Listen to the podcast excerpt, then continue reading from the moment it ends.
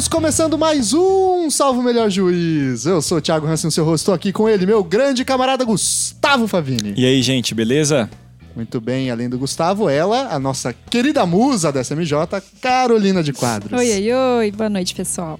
Muito bem, no programa de hoje a gente conta com a presença de dois estreantes, dois queridos amigos que se dispuseram a aceitar o convite com uma agenda é, bastante cheia para vir conversar aqui com a gente. Aqui à minha esquerda temos Ricardo Caldeirão. Tudo bem, Ricardo? Tudo ótimo, prazer estar com vocês aqui hoje. Obrigado, a gente que agradece. Ricardo, por favor, se apresenta para o nosso ouvinte, fala um pouquinho o que, que você faz, qual é a sua área de atuação, sua pesquisa, etc.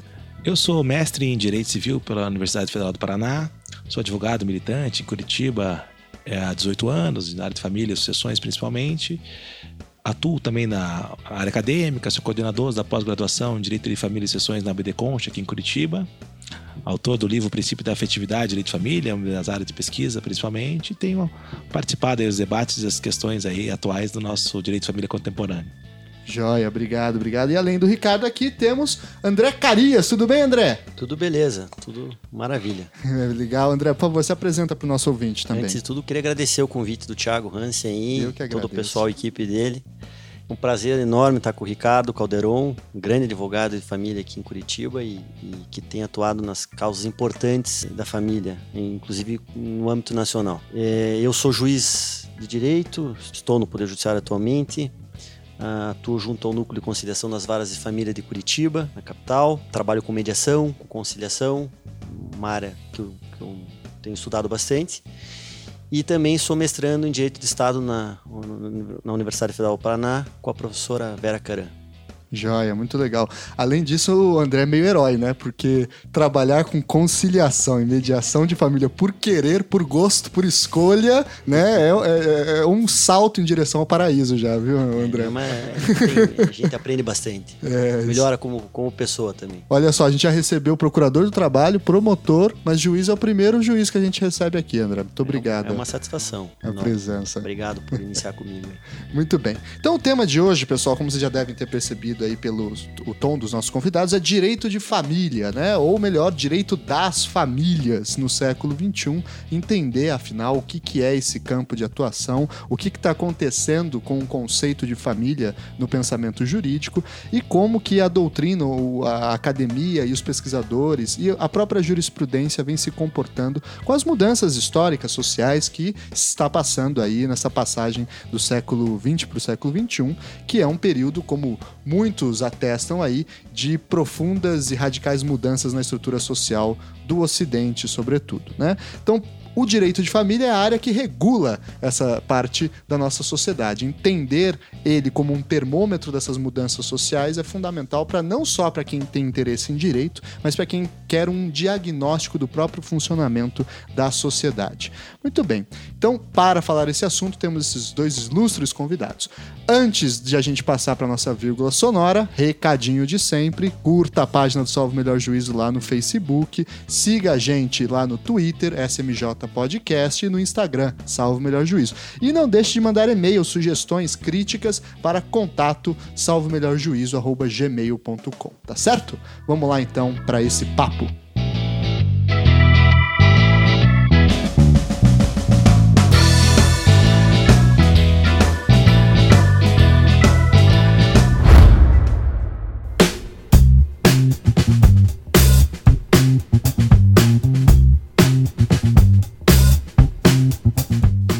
Então, pessoal, começando por uma questão aí de definição, o direito de família, o que, que é esta área, o que, que é este campo, né? Muitos alegam que ele teria surgido lá na Roma antiga, como tudo, né? Jogam nas costas do coitado dos romanos que eles teriam criado, etc.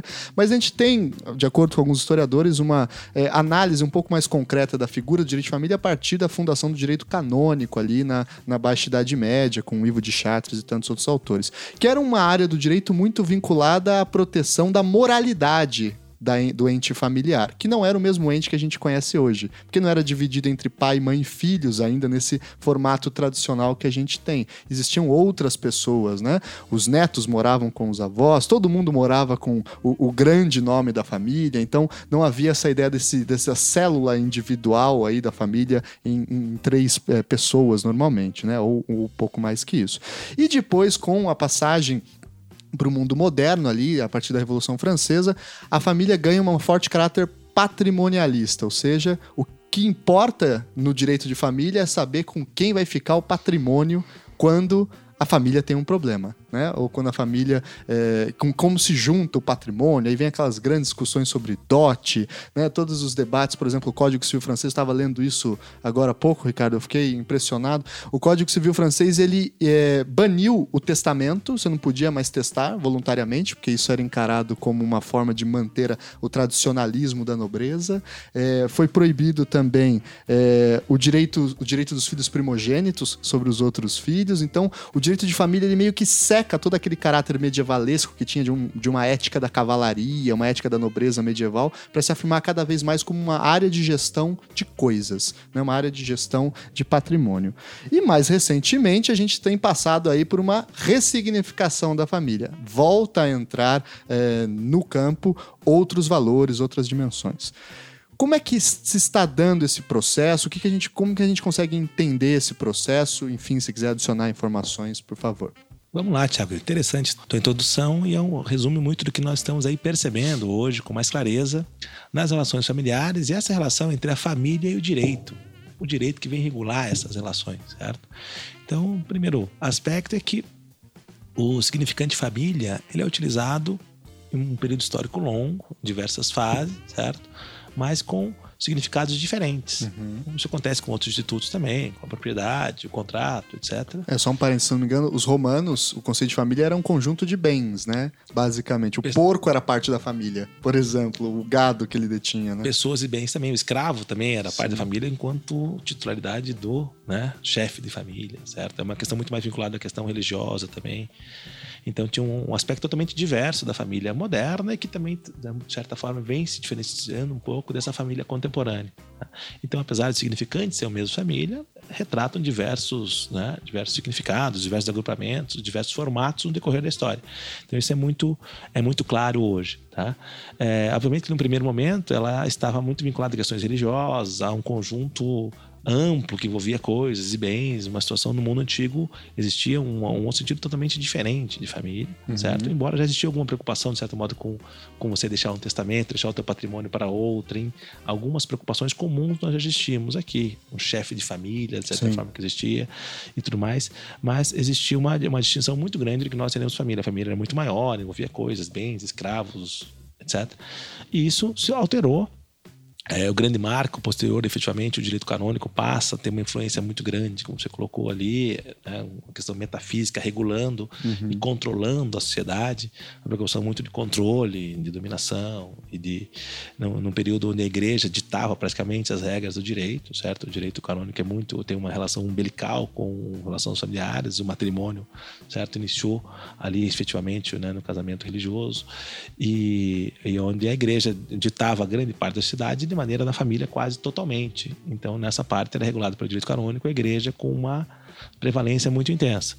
E, efetivamente, a partir do direito moderno, ali, da modernidade, vamos dizer assim, com o grande marco, que é o Código de Napoleão, que a gente passa a chamar, então, ter uma família moderna, que é um, é um recorte já diferenciado, certo? Dessa, dessa influência da igreja. Decresce a influência da igreja e cresce a influência estatal, Estado uhum. enquanto lei, o Estado começa a interferir na, na família a partir de então. Exatamente. Há uma preocupação muito intensa nisso, e até é, você analisar na, na, redação do próprio Código Francês, o próprio Portales narra que Napoleão tinha muito interesse nas questões familiares, na hora de definir os estatutos, regular as questões que você comentou. Havia uma preocupação, que a família sempre é um, certo, um aspecto importante de como vai se formar a sociedade. Tá?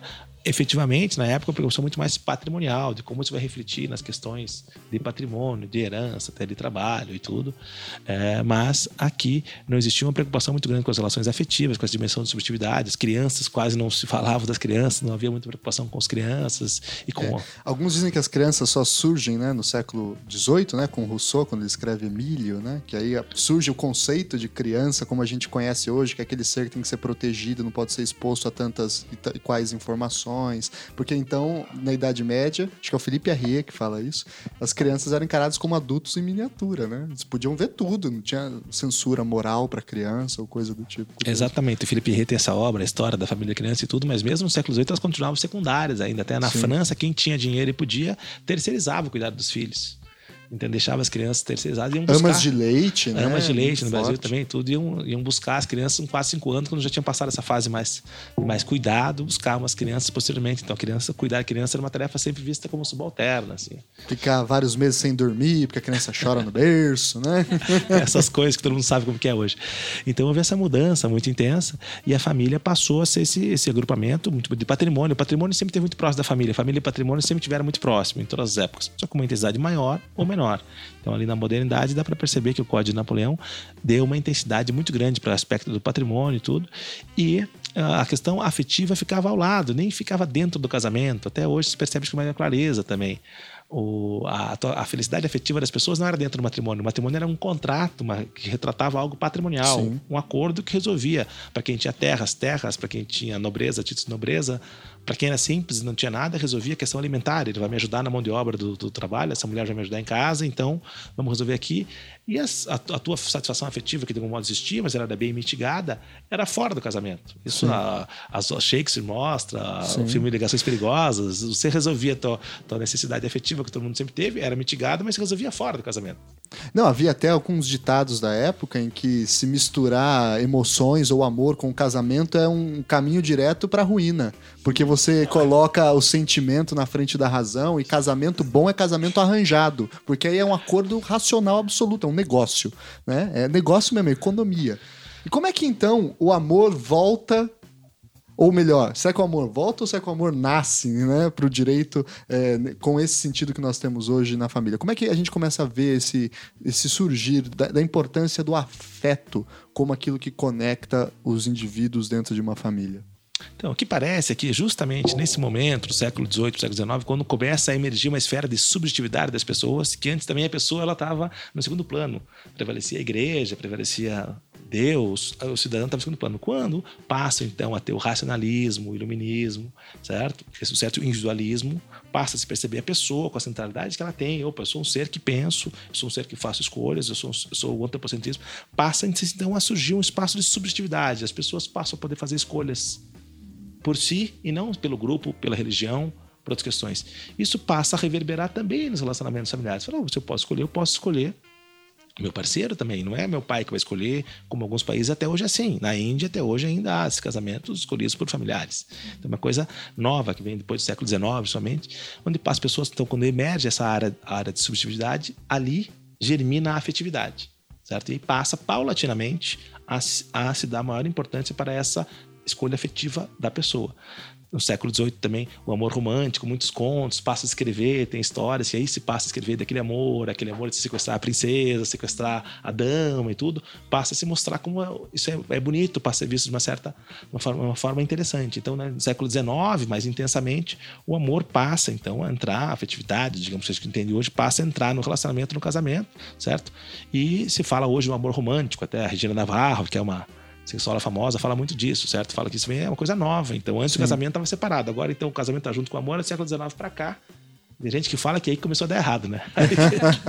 é, porque antes na Idade Média o que havia era o que o Georges Duby chama de paradigma do amor cortês que é uma outra forma de expressão do amor, que é muito mais você expressar um, teatro de amor, você ficar admirando um, um, amor que é jamais atingível, que fica em um local longínquo, mas que você carrega na sua vida a esperança de um dia cumprir. Isso deixa de lado e agora é o lance, não, vou buscar o meu amor, porque eu tenho uma subjetividade, tenho uma vontade. É só você ver as mudanças na época de um Shakespeare, que é um autor ali é, anterior a essa fase, é a briga são os relacionamentos entre pessoas que não podem se casar.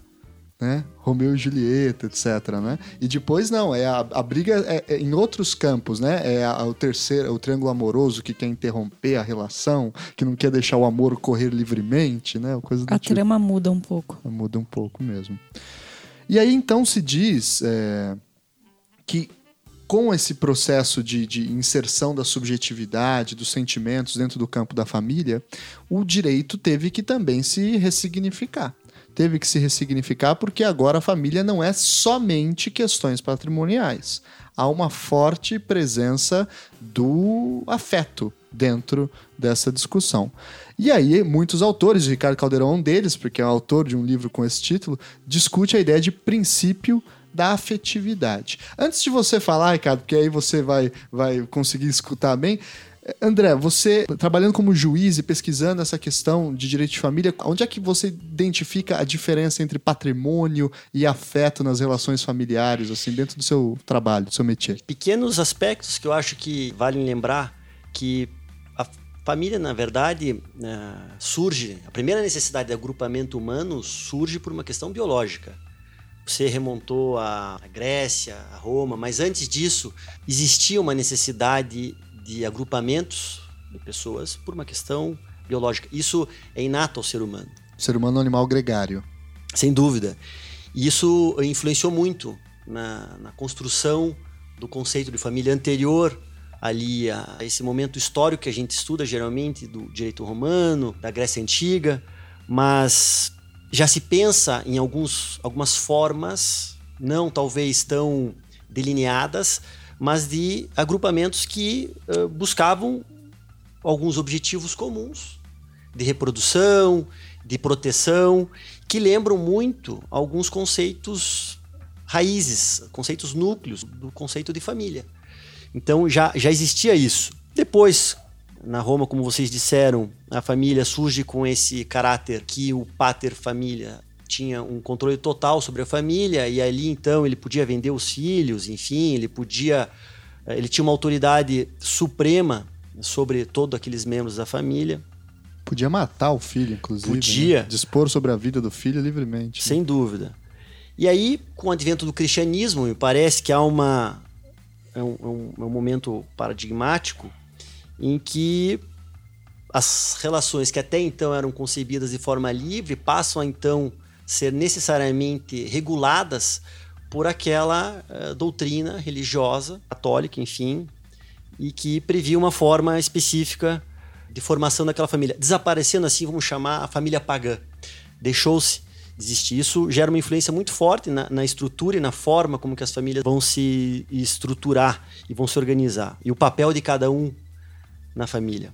Um outro aspecto que eu acho importante, depois, a questão da economia. Com o advento Uh, isso já posteriormente, já estamos falando pós, ou na, na, modernidade já, mas já num segundo momento, em que a sociedade deixa de ser agrária e passa a ser industrial. Esse é um aspecto muito importante, me parece, porque isso faz com que os papéis dentro da família mudem, né? Poss, possam ou necessariamente tenham que ser alterados. Né? A mulher começa a, a tomar um, um novo posto, o marido então assume uma outra função, enfim, aquela família se reestrutura, não é? São aspectos, eu acho que, que são bastante importantes. E depois, com o surgimento do afeto, como o Caldeirão muito bem é, esclareceu, é, é um novo paradigma, também um novo momento em que muda-se toda a ideia a respeito de família. E, e, mas perceba, Tiago, que o direito, você falou do direito, o direito ele nunca co consegue acompanhar os fatos sociais, em, em especial na seara da família. Uhum. A seara da família talvez seja o ramo do direito em que os fatos estão sempre muito adiantados ao próprio ordenamento jurídico, né? Então, é um desafio como juiz enfrentar essas questões, porque quando a legislação não prevê uma solução específica para um caso, nós não podemos deixar de dar uma solução para aquela situação. Então, fazemos isso através dos princípios, fazemos isso através da interpretação, da hermenêutica constitucional, enfim, tentando abarcar essas mudanças que ocorrem de forma muito mais dinâmica do que o próprio pensamento jurídico é, consegue, consegue encaminhar. E uma das respostas para isso é, então, a, a ideia de princípio da afetividade. Eu tô com efetividade na cabeça o tempo todo, vou ter que me policiar. O princípio da afetividade. Caldeirão, o que, que é o princípio da afetividade? Eu sei que você escreveu um livro inteiro para responder essa pergunta, mas assim, tipo, em 30 segundos. Não tô brincando. É, vamos conversar um pouco sobre ele. O que, que é, para começar, esse princípio da afetividade? Então vamos lá. É, seguindo aí que o André destacou, a relação entre o direito e a família, enquanto né, fato social, ela nunca foi tranquila. Assim, diversas vezes ela tem momentos de tensão, de alteração, certo? Então, é, o direito moderno passou então a regular a família e procurando utilizar-se de instrumentos é, típicos de outras áreas, o contrato, certo? Débito conjugal, relação de crédito, subordinação da mulher, lá na época que se falava, uhum. outras de outras áreas de direito para regular as, os relacionamentos familiares.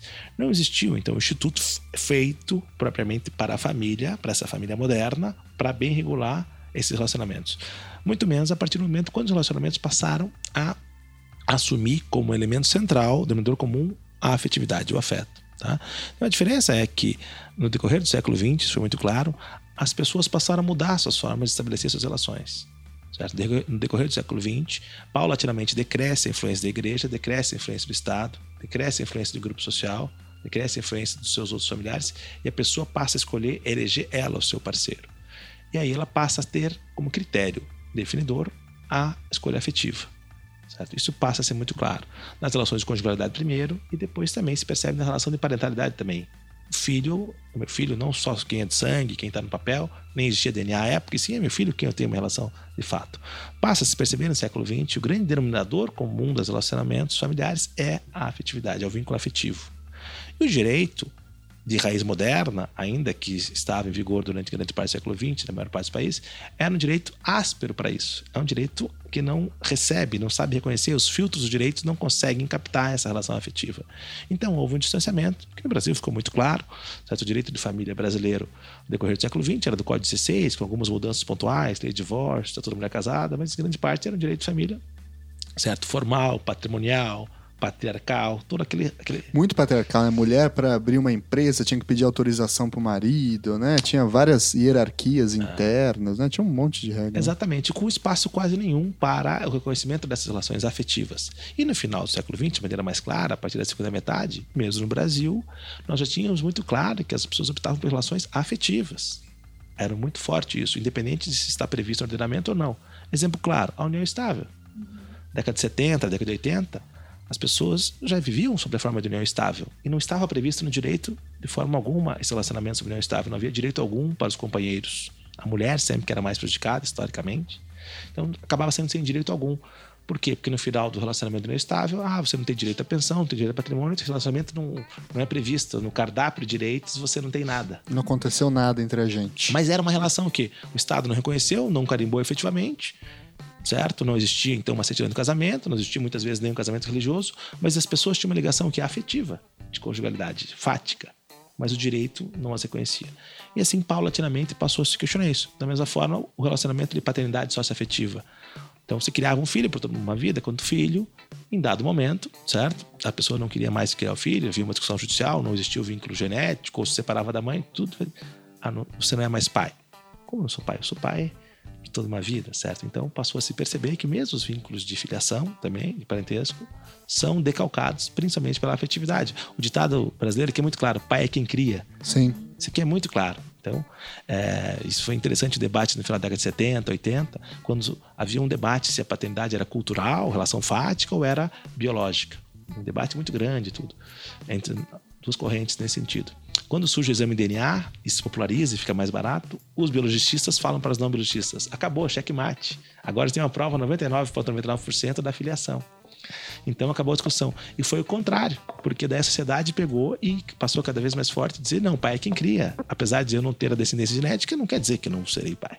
Abraço pro Ratinho aí, né? Responsável pela popularização desse ponto de vista. Exatamente. Mas, mas voltando para a afetividade. Então, a afetividade teve que ser reconhecida pelo direito porque a sociedade optou por isso. A sociedade elegeu o afeto como um, um aspecto relevante para estabelecer as relações.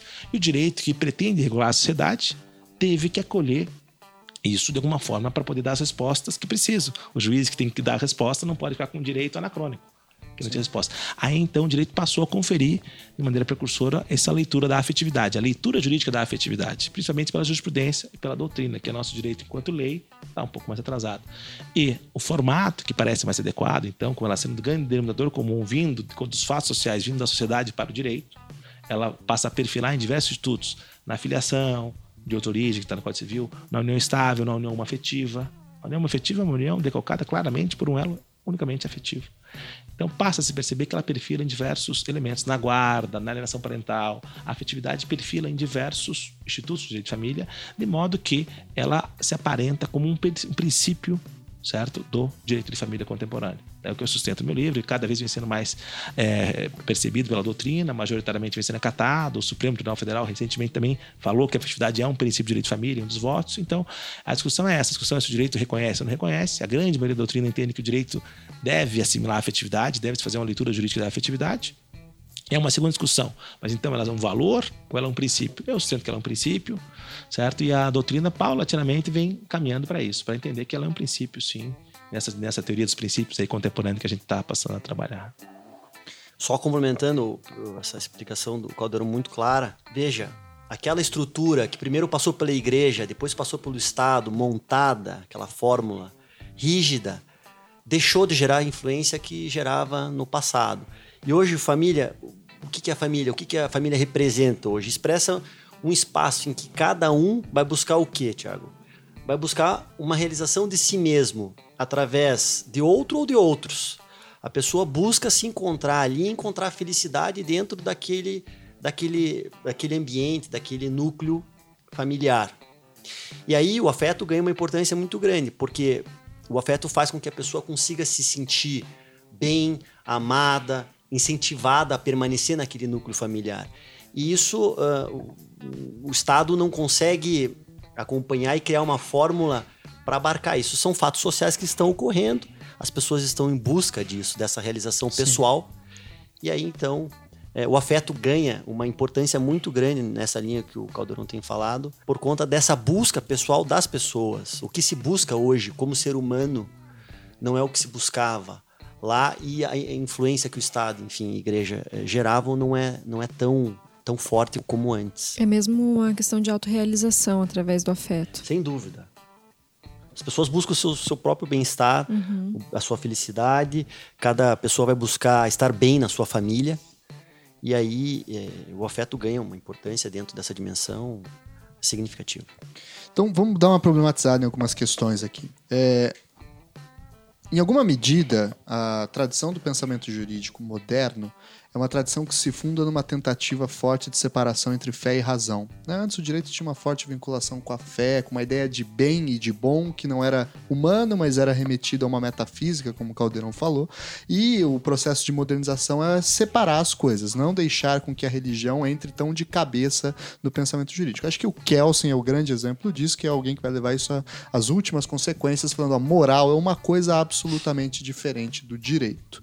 E, em alguma medida, ele também faz uma um grande esforço de separar valores, separar sentimentos, separar todo esse conteúdo que é, entre mil aspas aqui, irracional, né? que não é absorvido plenamente pela razão, para não permitir com que o direito seja contaminado por forças de maiorias, é, forças de, de políticas é, passageiras ou coisas do tipo. Blindar o direito de qualquer interferência que seja extra-racional. Então a questão que me pensa, que me coloca é o seguinte: o princípio da afetividade eu consigo entender o que ele é, eu consigo vê-lo, inclusive, na concretude de alguns casos, mas ele pode se apresentar, ele não pode se apresentar como uma armadilha, eventualmente, porque como é que você dimensiona ele? Não é uma cláusula geral excessivamente aberta, em outras palavras, não é dar muito poder na mão do juiz definir o que é o amor, o que não é o amor, quando o amor se apresenta, quando ele não está presente, não é uma invasão muito forte do público, do poder público no espaço privado? Esse tema é central e certamente nós temos algumas questões sempre a ter em vista, sempre temos que se preocupar com isso. É uma preocupação que é, deve estar presente ah, no juiz. Duas pessoas que procuram destacar um pouco isso, a relação entre o direito e a família, as possíveis tensões. Um sociólogo, Jean Carbonnier, que é um sociólogo que procura destacar isso também, já como que o direito recorta as famílias. Porque sempre o recorte que o direito dá para a família é sempre uma redução. Não pega 100% da cidade, nunca pegou 100%. Então, a forma que o direito reconhece como família ela irá é, reconhecer apenas grande parte do relacionamento, espera-se que a maioria, mas sempre é possível que alguma parte fique de fora. Muitas rebarbas ali Muitas nessa rebarbas, forma. como a união afetiva, um exemplo. Antes dela ser reconhecida, não existiam uniões afetivas. Então, a relação é um pouco tensa. Recentemente até lançou um livro na Itália, até um dos autores preferidos é o professor Stefano Rodotà. Grande Rodotà. Grande civilista, lançou um livro Direito d'Amore. É um livro super recente, 2015, lançado na Itália, que não tem tradução ainda. Ele procura demonstrar, ele fala, o direito construiu muros muito altos para que o amor não entrasse na leitura dele. Como está falando, há que separar isso, fique fora do direito. Você não venha tumultuar o nosso direito certinho, encaixotado, racional, formal. Certo? Então, e ele, e ele defende que hoje tem que se conhecer o insucesso disso e perceber que o direito para regular relações familiares inevitavelmente terá que trabalhar com questões subjetivas quanto à afetividade. Tá? Então, o primeiro reconhecimento é esse. Para bem regular as relações que são eminentemente afetivas, o direito tem que se apresentar a afetividade e passar a regulá-la e tratá-la de alguma forma. Então, isso me parece muito interessante. E nessa perspectiva, penso eu primeiro, uma das críticas que se coloca à afetividade é justamente essa, é muito subjetiva, uma carta branca, etc. Eu não vejo assim. A minha proposta da leitura jurídica da afetividade é justamente, meu trabalho visa dar uma seriedade, uma densidade para isso, densificar de uma maneira adequada isso, que nós tenhamos uma possibilidade de controle, fundamentação e controle, que é o que existe no direito democrático atual. Ou seja, a afetividade não pode se confundir com o afeto. E aqui entrando numa distinção aí que eu sustento que parece adequada. O afeto em si é um sentimento anímico de difícil apreensão. O afeto enquanto sentimento em si certo? Ok, isso não se, não se questiona. Mas a partir disso é possível de fazer algumas distinções do afeto para a afetividade, digamos. Enquanto esse afeto está aqui, sigiloso, só na minha cabeça, eu tenho dificuldade e ninguém pode saber. Mas quando eu passo a externais de algum modo, eu passo a ter manifestações afetivas, certo? Que eu gosto de alguém, que eu, que eu tenho relação com alguém, ou que eu levo um filho do dia para a escola, que eu vou no dia dos pais, eu, eu, eu exteriorizo essa, esse, esse, sentimento de afeto, eu tenho uma atividade de afeto, afetividade. Como certo? Essa atividade de afeto ela é sim já possível ser captada pelos filtros do direito. O afeto enquanto sentimento não, mas a atividade de afeto sim eu consigo captar, certo? Então eu consigo diferenciar daí o afeto da afetividade. Por isso que a afetividade ganhou corações e mentes dos juristas brasileiros, porque ela está de acordo com uma captação e uma certa até um labor judicial, judiciário, uhum. certo, com essas questões afetivas. O amor, penso que ficaria alheio a isso, efetivamente o amor né, no nosso direito atual, não há mesmo filtros para tratá-lo. Então ficaria ali, deixaremos o amor para os amantes e para os poetas, que é muito melhor do que o direito querer dizer o que é o amor. Sim. Mas essa historização do afeto é possível de se captar. Ou seja, com essas manifestações afetivas. Ou seja, então eu tenho é, união estável. Na união estável, o juiz nunca perguntou, juiz nenhum no mundo, né, André, me ajude aqui, perguntou pra, na audiência para se provar uma união estável. A mulher diz que tem união estável, o homem nega. Na audiência instrução, o juiz ouve as partes. O juiz nunca nenhum no mundo perguntou, mas o senhor ama essa mulher ou não ama para julgar uma união estável? Não. O que o juiz pergunta, né, André? Moravam juntos? Sim. Tem conta bancária conjunta? Sim. Tem comprovante no mesmo endereço? Sim. Tem independente do plano de saúde? Sim. O juiz fala, bingo, parabéns, vocês têm uma união estável. O que ele fez ali? Ele presumiu essa parte certo, da relação afetiva com fatos objetivos. ou seja, a parte da afetividade que é subjetiva ela é presumida. E é comprovada a parte objetiva, você presume a subjetiva. Mais ou menos como a boa-fé objetiva. A boa-fé também é de difícil apreensão. Ou a boa-fé que veio direito canônico, com Bonafides. Uhum. Será que ela é fácil de entender quando a pessoa está com boa-fé? Não, né? Se fosse na cabeça dela, ninguém entra. Mas o direito fez como? Objetivamente. Sim. Ah, o contrato é letra 14. A exclusão de direitos do consumidor é letra 10. Eu vou presumir que você ofendeu a, fé, a boa-fé. Você pega um dado objetivo, você presume subjetivo. Na afetividade jurídica é a mesma coisa. Eu pego um dado fato objetivo e vou presumir o subjetivo. Ah, o senhor cuidou dessa criança por 15 anos, levava na escola, ia no dia dos pais, batia foto de aniversário, dependendo do plano de saúde, tem fotos com ela, ela chama de pai, todo mundo lhe vê como pai. Isso quer dizer que não é pai dela agora?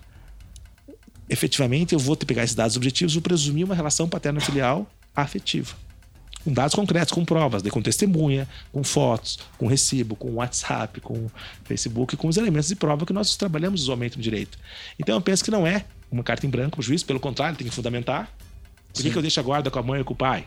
Ele fundamenta. Com dados objetivos. Com dados objetivos. Porque a mãe tem uma relação mais fácil com a criança, porque no laudo aqui a criança externou, desenhou mais a mãe, na escola é a mãe que tem mais proximidade. Ele, com fatos objetivos, ele diz logo a relação afetiva da mãe é mais intensa que a do pai, mas ele fundamenta. Então eu penso que bem compreendida a afetividade, que é distinta do afeto subjetivo, trabalhando dessa forma da afetividade jurídica objetiva, que é como eu defendo, então se presume a parte objetiva e se comprova a parte objetiva, eu acho que nós trabalhamos assim com diversos outros é, elementos, tanto subjetivos, como dei o exemplo da boa-fé, etc. Nós temos que trabalhar dessa forma e nós vamos conseguindo sem problema nenhum. A dignidade da pessoa humana é algo objetivo? Não, mas nós estamos conseguindo dar os contornos do direito com tranquilidade. A solidariedade é algo objetivo, fácil de dizer? Não, mas o direito vem conseguindo dar os seus contornos de solidariedade. Uhum. Então eu penso que é a mesma coisa com a afetividade. É novo? É, tensiona um pouco? Sim. Mas o direito tem condições de dar o seu contorno jurídico da afetividade com segurança, é o que eu espero.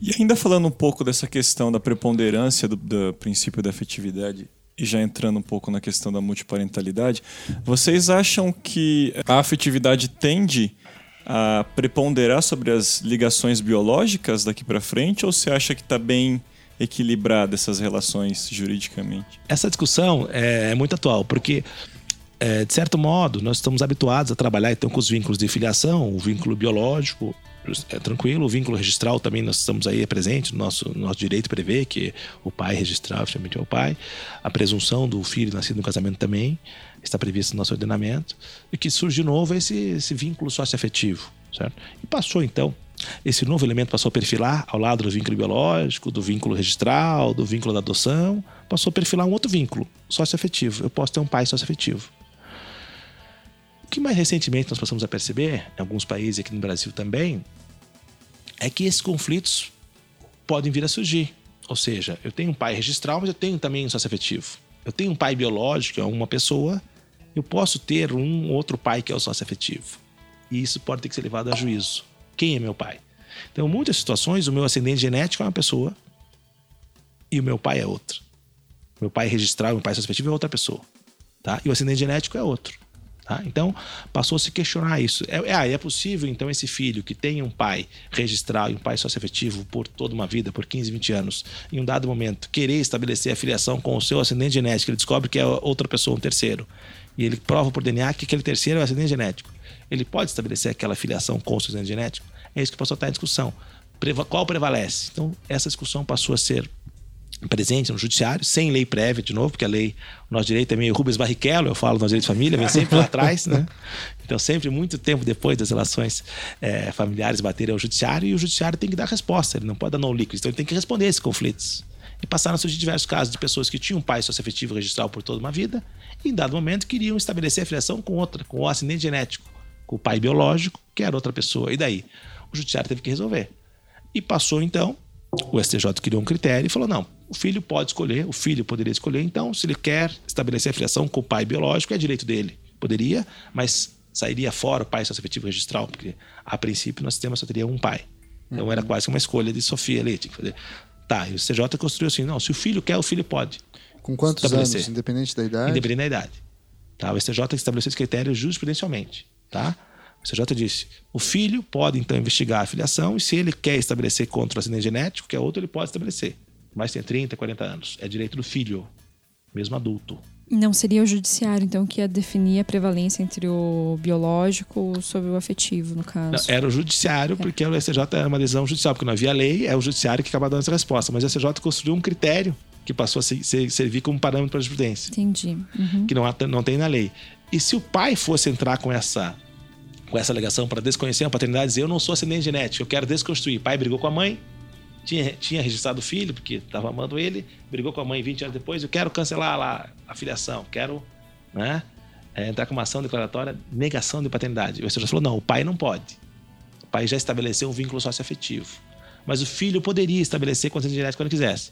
E essa discussão que passou a, a perfilar no judiciário, em alguns casos isso era meio tenso, inclusive, porque às vezes para ter algum direito contra o pai biológico, direito até de alimentos ou de patrimônio mesmo, que de certa forma é legítimo também você querer ter o patrimônio em algumas situações, é, ele tinha que abdicar desse pai socioafetivo registral, certo? E para poder ter algum direito com o pai biológico. Em algumas situações se mostrava que não era interessante, certo? Então passou a se aventar de casos de multiparentalidade. Por que não deixar os dois?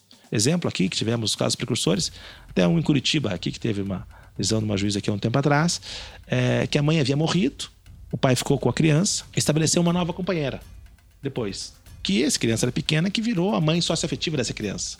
Em dado momento, eles quiseram reconhecer essa maternidade dessa mãe, só que não queriam apagar a mãe falecida, porque a criança cultuava a mãe, tinha uma boa lembrança da mãe, e eles sempre incentivavam isso, então eles não queriam pagar. Só que para reconhecer a nova mãe, teria que sair a mãe falecida. Seria também mais uma outra morte para a criança. Não cabe dois nomes no espacinho do registro. Tem que fazer maior o papel. Exatamente. e se reconheceu, aí passou a se reconhecer a possibilidade, não, por que não deixar as duas? E se deixou então as duas mães, nesse caso, multiparentalidade, dobra o registro, quatro avós, duas mães, sem problema algum. Eu até tenho uma dúvida a esse respeito. É, a multiparentalidade, ela só é possível judicialmente. Se houver por exemplo, com concordância de todas as partes. E direto no cartório. E direto assim? no cartório fazer um reconhecimento a esse respeito, não, ainda não é possível isso. Não, não é possível. Tem que ter a decisão judicial, porque é uma coisa nova, que agora que o Supremo passou a reconhecer, tinha algumas decisões pontuais, etc. Então, é necessário então uma decisão judicial para que você venha a ter essa declaração então de multiparentalidade.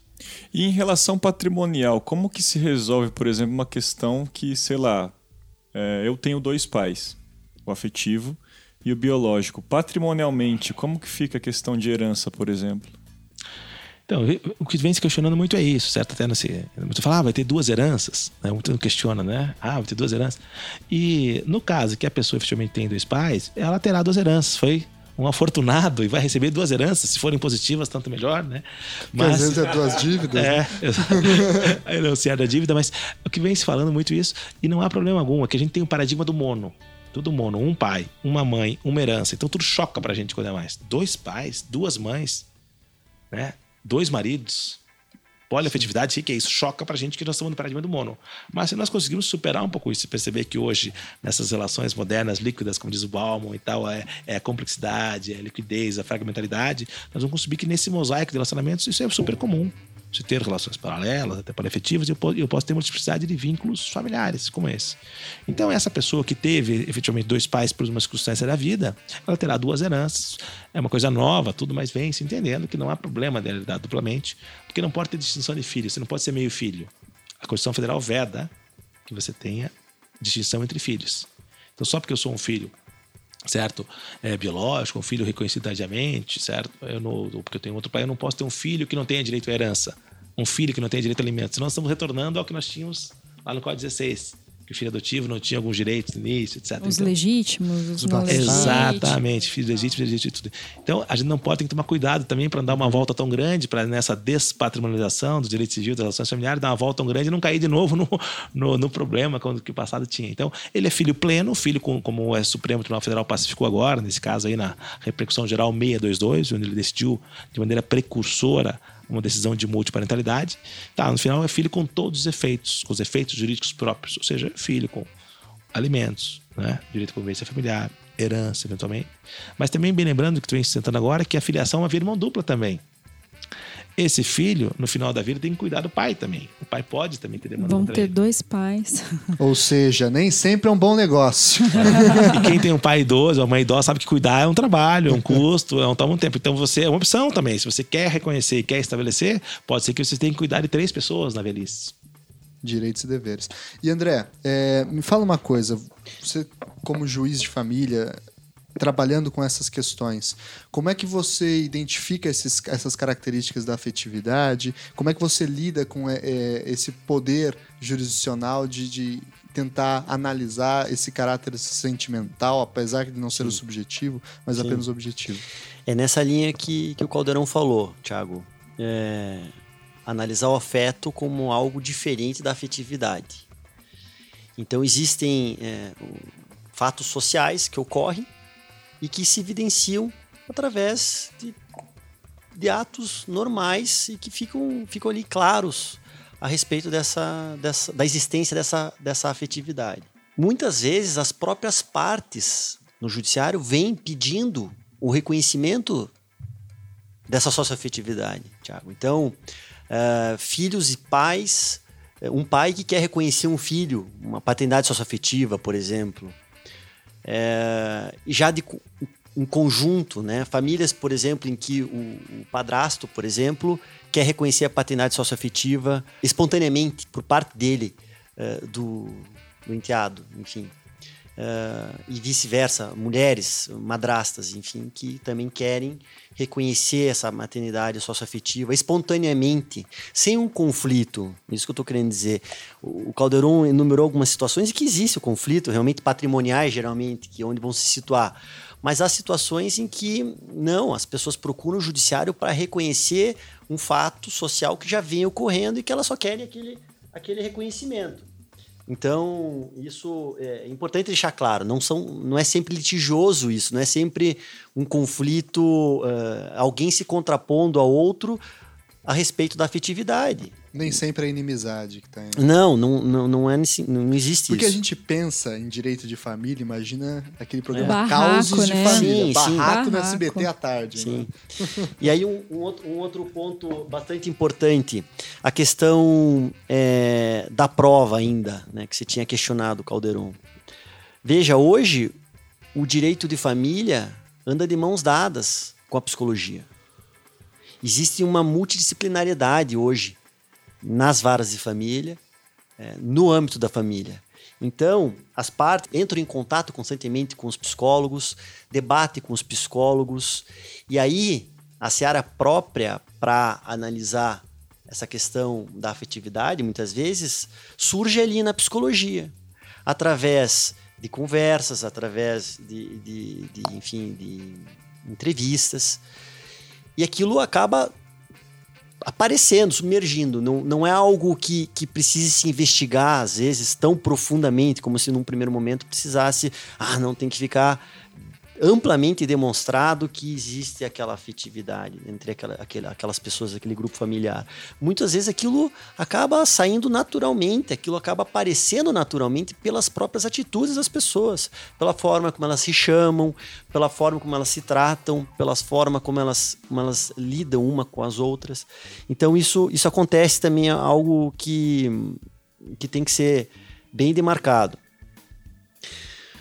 No que diz respeito aí, já num segundo momento que você tinha falado, é, o Gustavo tinha perguntado, mas você não utilizou essa expressão, mas eu tive, tive a impressão que você quis uh, trabalhar com a ideia de uma prevalência de uma paternidade sobre outra. Isso. Era isso.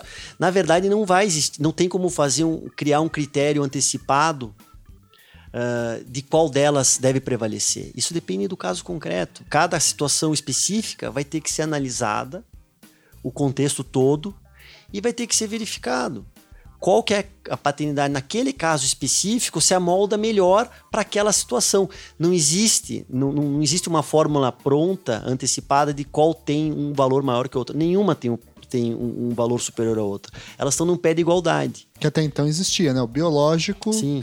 é o que manda. É isso que É, está se e, e esse hoje. ponto foi muito Supremo. interessante, André, é, complementando que surgiu na decisão do Supremo Tribunal Federal justamente esse ponto que você colocou.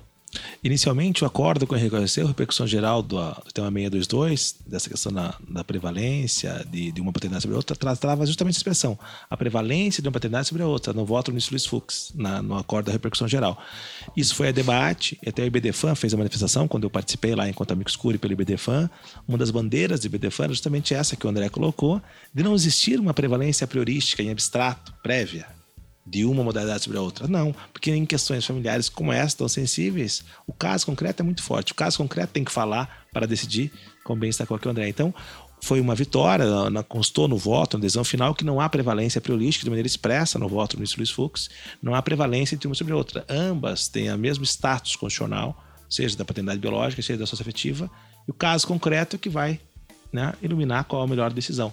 Então agora nós temos um quadro melhor, penso eu, porque agora você pode determinar ou prevalece biológico, no caso concreto, ou prevalece socioafetivo, no caso concreto, e nós temos uma terceira opção. Ou ficam os dois. Então nós ganhamos uma terceira opção, o que é, aumenta o rol de opções e que é muito bom para o juiz de família e para a nossa sociedade. Uhum. O André estava falando das questões ali de análise para se reconhecer uma paternidade afetiva, que eu, eu tinha uma ideia muito rasa, talvez, que eu acreditava que era talvez apresentar imagens de com certo tempo, com, que demonstre que já tinha um vínculo mais antigo. Mas é, pelo que você falou, vai além disso, vai como as, as pessoas se tratam, como é o vínculo mesmo que elas estabelecem, né? Mas eu queria saber o seguinte: existe é, algum, algum pedido que foi indeferido de paternidade afetiva? Eu não me recordo agora especificamente de algum. algum. É, a maior parte dos casos que eu pego, que eu, que eu acabo analisando, já existe esse, esse consenso entre as partes. E elas vêm, procuram o judiciário tão somente para chancelar aquela situação fática que vem ocorrendo naquelas famílias. A gente não pode enxergar a paternidade socioafetiva como algo, como um problema. Porque muitas vezes pode se imaginar, ela vem para para colaborar, para contribuir muitas vezes para a realidade das famílias. E as famílias percebem isso e muitas vezes procuram o judiciário para organizar aquilo, para homologar aquilo, para formalizar aquilo, vamos dizer assim. Compreende? Então nem sempre existe eh, essa, esse caráter negativo dela. Claro que as questões patrimoniais, o dia é onde eh, circunda a maior parte dos grandes conflitos na área de família, a questão patrimonial, isso é uma decorrência. Uma mera decorrência. E a gente não pode deixar de reconhecer paternidade socioafetiva, por exemplo, ou colocar obstáculos à paternidade socioafetiva por conta de questões patrimoniais nós, operadores de direito, devemos nos amoldar a isso e buscar soluções. Advogados, Ministério Público, Judiciário, buscar soluções para as questões patrimoniais. Mas isso não pode se, servir como um impeditivo para que a gente reconheça uh, uma realidade fática existente na família e que traz benefícios para aquela família, muitas vezes, traz agregação àquela família, traz felicidade àquela família, porque, repito, filhos ou pais, no caso socioafetivos, procuram o judiciário para reconhecer um filho socioafetivo com a anuência da mãe. É, muitas vezes, muitas vezes, vou ressaltar aqui, filhos que não têm um pai biológico registrado. Então, veja, é algo que vem contribuir. É um filho que não tem um pai registral, pelo que menos, passa a ter uma referência. Que passa a ter uma referência. Então é algo uh, fenomenal. As consequências patrimoniais disso, aí nós vamos ter que tratar na seara própria, vamos ter que buscar soluções. Estamos aqui para trabalhar e para arranjar a solução para isso. Mas gente é mais importante que patrimônio, né? É essa a, é essa a visão que eu tenho. Eu até, não sei, eu acho que pode ser uma pergunta meio, meio boba, mas nessa questão é, que nós estávamos tratando antes a respeito da, da decisão do, do STF, no caso da repercussão geral, me fez surgir uma dúvida no caso, a própria pessoa que pode escolher, então, o vínculo, se, se ela vai, se vai prevalecer o vínculo biológico ou o vínculo socioafetivo ou os dois. É, e no caso, por exemplo, de adoção, isso vale também? Como que fica, por exemplo, a pessoa que foi adotada e de repente resolve descobrir o vínculo biológico? Ela tem essa opção de manter a multiparentalidade também? Então vamos lá, Carol, deixa eu tentar explicar. A princípio, não é a pessoa que vai escolher necessariamente, certo? Nós temos até no Código Civil que o parentesco é indisponível, alguns princípios assim, mas de certo modo o vínculo sócio-afetivo vem dar uma flexibilizada nisso. Porque eu posso reconhecer um sócio afetivo ou não, eu posso ir ao judiciário ou não. Então eu tenho uma certa disposição, então aquela indisponibilidade também não é mais tão firme assim. Está mudando um pouco. Mas não é que você pode escolher e dizer, esse, não quero esse meu pai aqui mais, eu hoje tenho, né? Já minha Uma vida deserdação às é, avessas. Né? Exatamente. Não, não é isso. É que se, se na minha dada situação de vida, por exemplo, você descobre que você tem um pai registral e afetivo e você tem em paralelo um, um, outra pessoa que é seu pai biológico, você pode levar ao judiciário. E você tem uma certa disponibilidade no teu pedido. Você pode dizer, eu quero ficar com os dois pais, eu quero tirar um, colocar outro. E depende muito da idade, certo? Uma criança tem idade, às vezes, teve um pai é, por dois anos só. E ele separou da mãe e viajou e nunca mais viu a criança.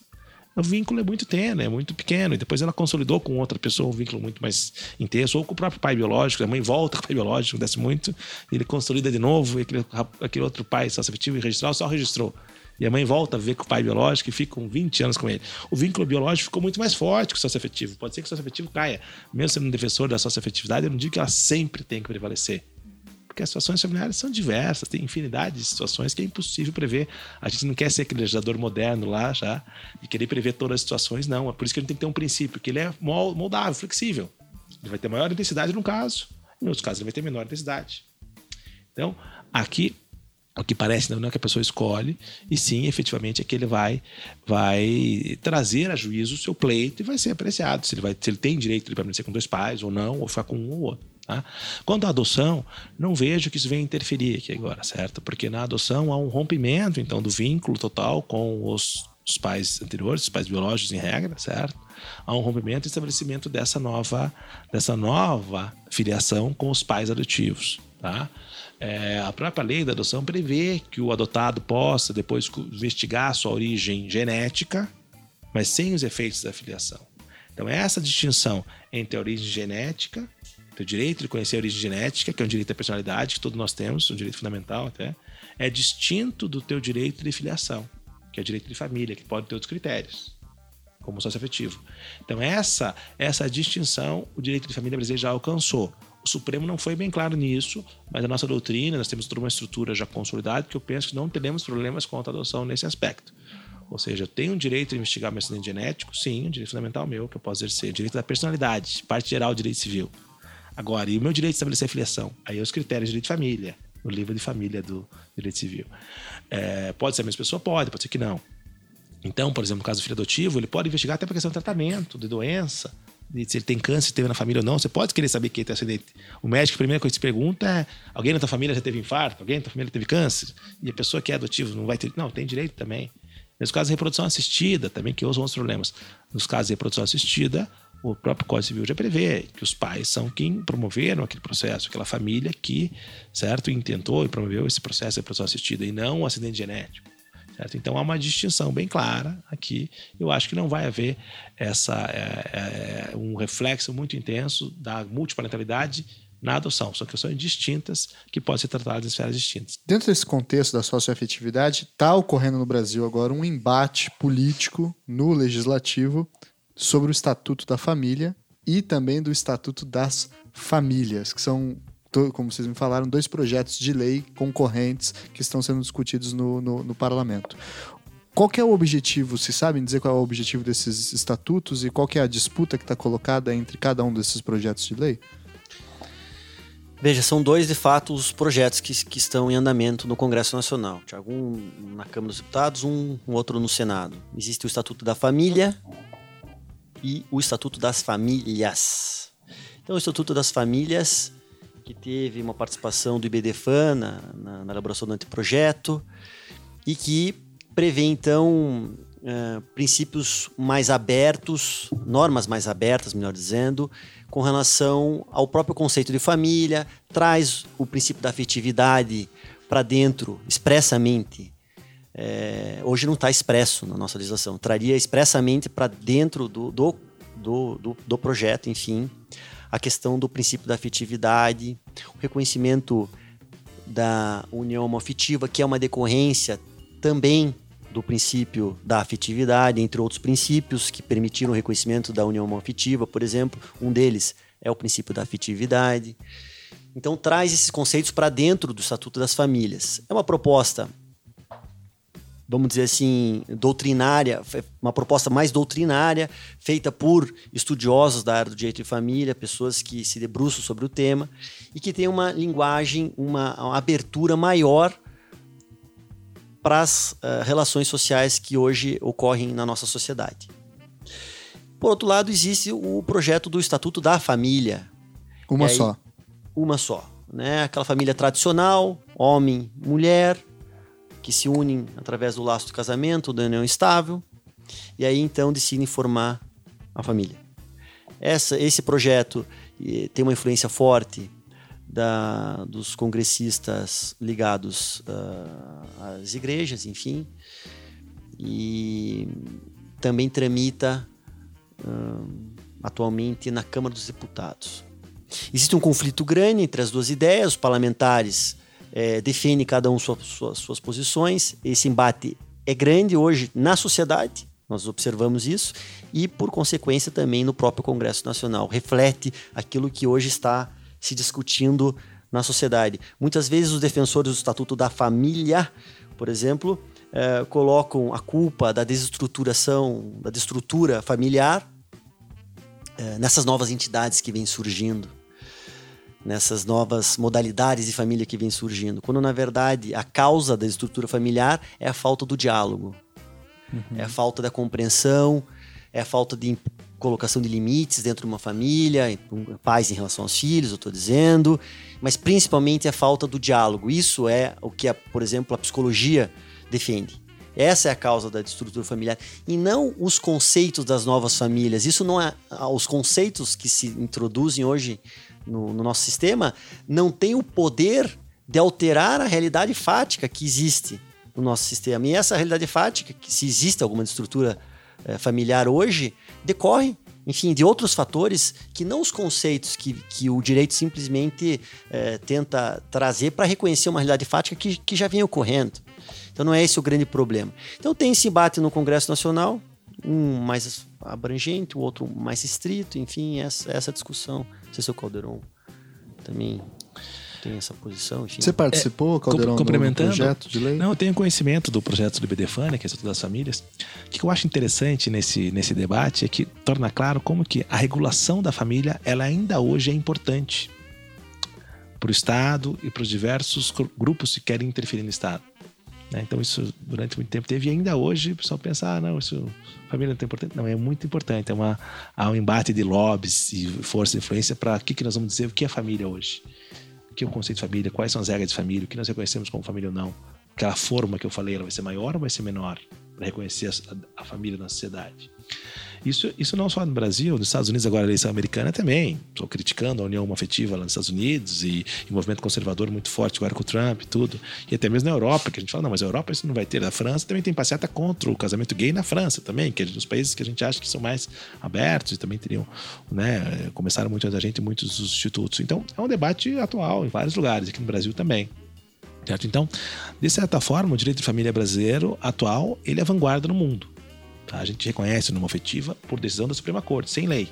Não precisa ter lei aqui para reconhecer a norma afetiva. E antes dos Estados Unidos, né? Antes dos Estados Unidos. Por decisão da nossa Suprema Corte, num regime de civil law, onde está bem claro, uhum. a gente uhum. reconheceu por decisão da Suprema Corte antes dos Estados Unidos. Certo? Reconhecemos a equiparação da união estável ao casamento. Por agora, na questão sucessória, o Supremo iniciou o julgamento, está 7 a 0 já, também por uma decisão da nossa Suprema Corte. O princípio da afetividade, inclusive, que também influenciou. Né? Foi citado muito intensamente no voto do ministro Barroso, certo? Então, você pega alguns países, na Itália, por exemplo, onde o Estado está começando a dar direitos mínimos agora. A companheira quase não tem direitos lá. Então, o Brasil, de certo modo, está participando no, com, com decisões de ponta ali. A multiparentalidade agora, de novo, por uma decisão da Suprema Corte. Só um parênteses, assim, como que está a geografia da, dessas questões aqui na América do Sul? Eu sei que a Argentina permite casamento homoafetivo, né? Acho que o Uruguai, o Uruguai também. também. Esse país, mas por lei. A por diferença lei. é que por lei. Houve uma lei no Congresso Nacional aprovando. E a nossa distinção é que não é por lei. É por uma hermenêutica civil constitucional advinda da nossa Suprema, Suprema Corte. Corte. Essa é a distinção. Unidos. E a multiparentalidade, como que tá? No Brasil agora tem essa possibilidade, nos outros países... Quais outros países que... Então, está sendo começando, é muito incipiente, está uhum. começando a ser discutido, mas outros países também caminhando sempre por lei, pela via da lei. Aqui no Brasil, pela nossa peculiaridade, a gente já reconheceu que o nosso Congresso é meio lento, como já se falei aqui, meio como barriquelo, vamos dizer assim. Em alguns pontos é até bom que seja, porque a lei que viria, não sei qual seria dali, é. esse nosso Congresso aí atual. Mas os outros países estão passando a perceber e destacar a importância disso para fazer leis e aprovar isso, certo? Em regra. Né? Mas de maneira muito incipiente. E aqui nós já, sem lei prévia aprovada, por uma hermenêutica civil constitucional, construtiva da Suprema Corte, já aprovamos a possibilidade jurídica. Então não deixa de ser interessante e rico. E, nesse avanço, então, que o nosso direito está tendo muito por decisões judiciais, e até de primeira instância, aqui também, onde acompanha muito, também o Supremo decidiu isso, que a primeira instância e a segunda instância vem, vem avançando bastante, vem impulsionando, vem empurrando o Supremo para frente. A adesão da multiparentalidade, tivemos primeiro nas instâncias inferiores, várias decisões, o Supremo tem que reconhecer mesma coisa, a sucessão do companheiro. Então, é nesse momento que o nosso direito de família avança bastante, por, ainda que por impulso jurisprudencial e doutrinário, é, o Congresso agora traz o tema debate e quer de novo, quem sabe, retomar a rédea disso.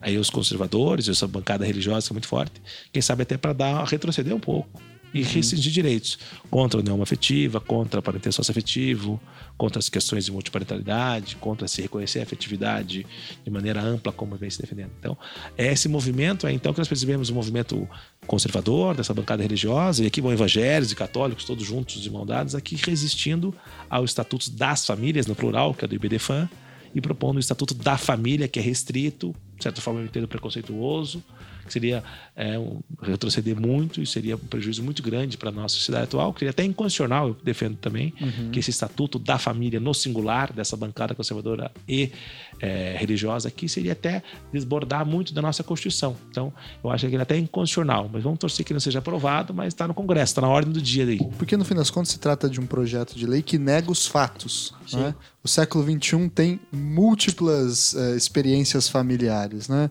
É, que não são só dessa época, vem de antes, só que agora são, começam a ser reconhecidas oficialmente pelo Estado, né?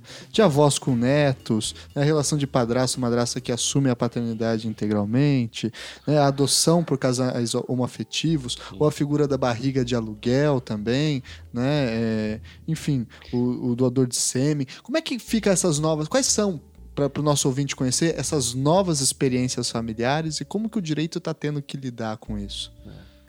Só uma questão antes só interessante claro. a respeito dessa questão do Estatuto das Famílias, Tiago, que você colocou, é, e vale a pena ressaltar de volta. Como que fica aí a decisão do Supremo que reconheceu, então, essas, esses direitos? A união afetiva, por exemplo, validou o princípio da afetividade.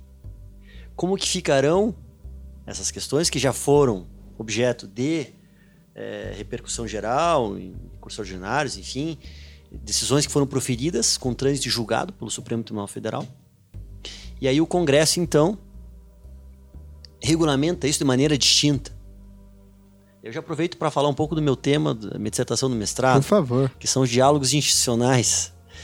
Aí há quem entenda, existem ministros que entendem que uma vez regulamentada, é, decidida uma matéria no Supremo, Celso de Mello, por exemplo, ministro Celso de Mello, essa questão não poderia ser objeto de novo projeto de lei pelo Supremo. A última palavra caberia, sim, ao Supremo Tribunal Federal com base no artigo 102 da Constituição Federal. Algo que não está escrito lá. Algo que está ali está escrito que o Supremo interpreta a Constituição. É um dos hermeneutas mas não o único. E aí, então, há, mas há esse posicionamento de alguns ministros, então, que o, o, o Congresso não poderia voltar a legislar. Ah, mas e se voltar a legislar? Há quem entenda que, que seria cabível uma impetração de mandado de segurança para barrar o andamento daquele projeto de, de lei, tendo em vista a decisão anterior do Supremo. Há quem entenda também que essa questão vai ser levada ao Supremo e aí o Supremo bastará repetir, reproduzir a decisão anterior dizendo tão somente que não pode o Congresso Nacional legislar algo de forma contrária a uma decisão judicial anterior do Supremo Tribunal Federal.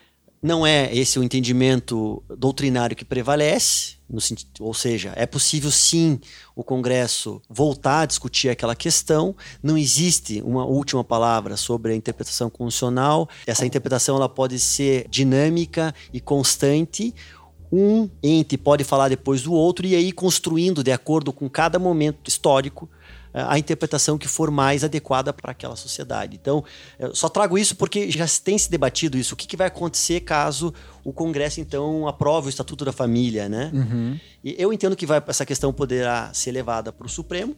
Aí, só a ressalva que eu faço é que eu entendo que o Supremo vai ter que sim analisar o mérito dessa questão, fazer uma nova interpretação constitucional, sem fazer uh, menção, tão somente uma menção automática ao à decisão anterior, ao precedente e dar aquilo por decidido. Não, vai ter que, vai ter que debater, enfim, vai ter que construir novos argumentos, enfim, rebater os novos argumentos fáticos que, que venham levantados, que venham arguídos nessa, nesse novo projeto, enfim. Só um parênteses, André, essa história eu lembro porque ele fala aquele romance do Working, né? Que cada um, cada ator escreve um capítulo e passa adiante Tomara que tenhamos um final feliz nesse nosso romance aqui, né? Exatamente. Que não seja um, Dá um medo, viu, Ricardo? Dá um é, medo. Hoje em dia, tomara que o final não seja tá escrito agora. Pra Stephen King, uma coisa é. mais... tá um romance meio esquisito esse que tá rolando. Sim. E aí, no que diz respeito a essas novas famílias que vêm surgindo, essas novas composições familiares, né? Famílias monoparentais, pluriparentais, família canguru, que, que é família, família canguru? canguru? Agora... Aqueles filhos que, que acabam ficando, mesmo depois de mais velhos, enfim, Morando com os pais. Morando com os pais. Então, Conheço então, vários. Fosse... É. Um abraço para todos e aí, vocês. E ali, esses pais muitas vezes são pais divorciados.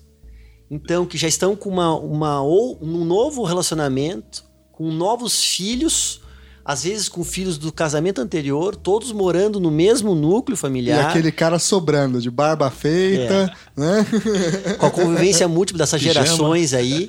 Então veja, o direito tem que, tem que abarcar essas situações. Não, não tem como ignorar isso. São fatos que estão ocorrendo na sociedade. É que e que estão tornando as pessoas felizes muitas vezes. É que nesse caso haja afetividade, né, André? Aguentar o cara de 40 anos, barrigudo, morando com a mãe, com o pai. Verdade. Então são diversos tipos de modalidades de família que vão surgindo e que não, não existe um impedimento para que o direito eh, reconheça essas entidades familiares e regule as relações caso haja necessidade posteriormente num segundo momento.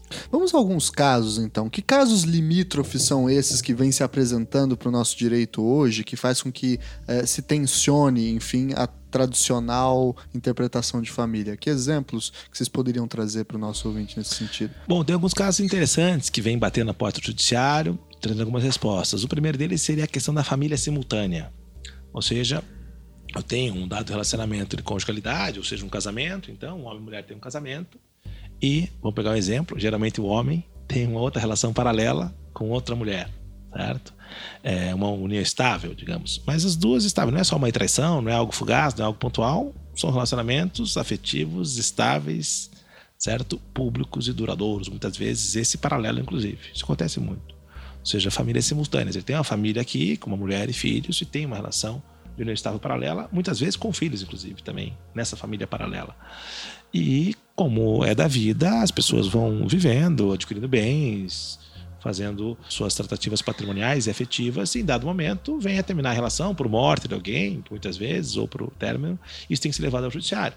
Porque a esposa, por reconhecida no matrimônio, tem seus direitos de certa forma garantidos, porque o nosso sistema a reconhece, mas essa companheira paralela, então, muitas vezes tem que bater o judiciário para ver alguns direitos, certo?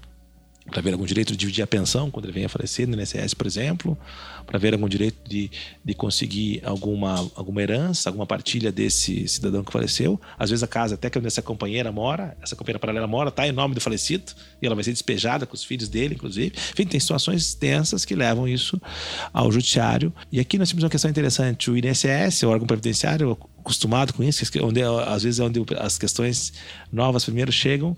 Ele teve uma decisão salomônica, ele divide no meio, provou que tem um casamento e a outra provou que tem uma união estável com alguns elementos que ele exige lá.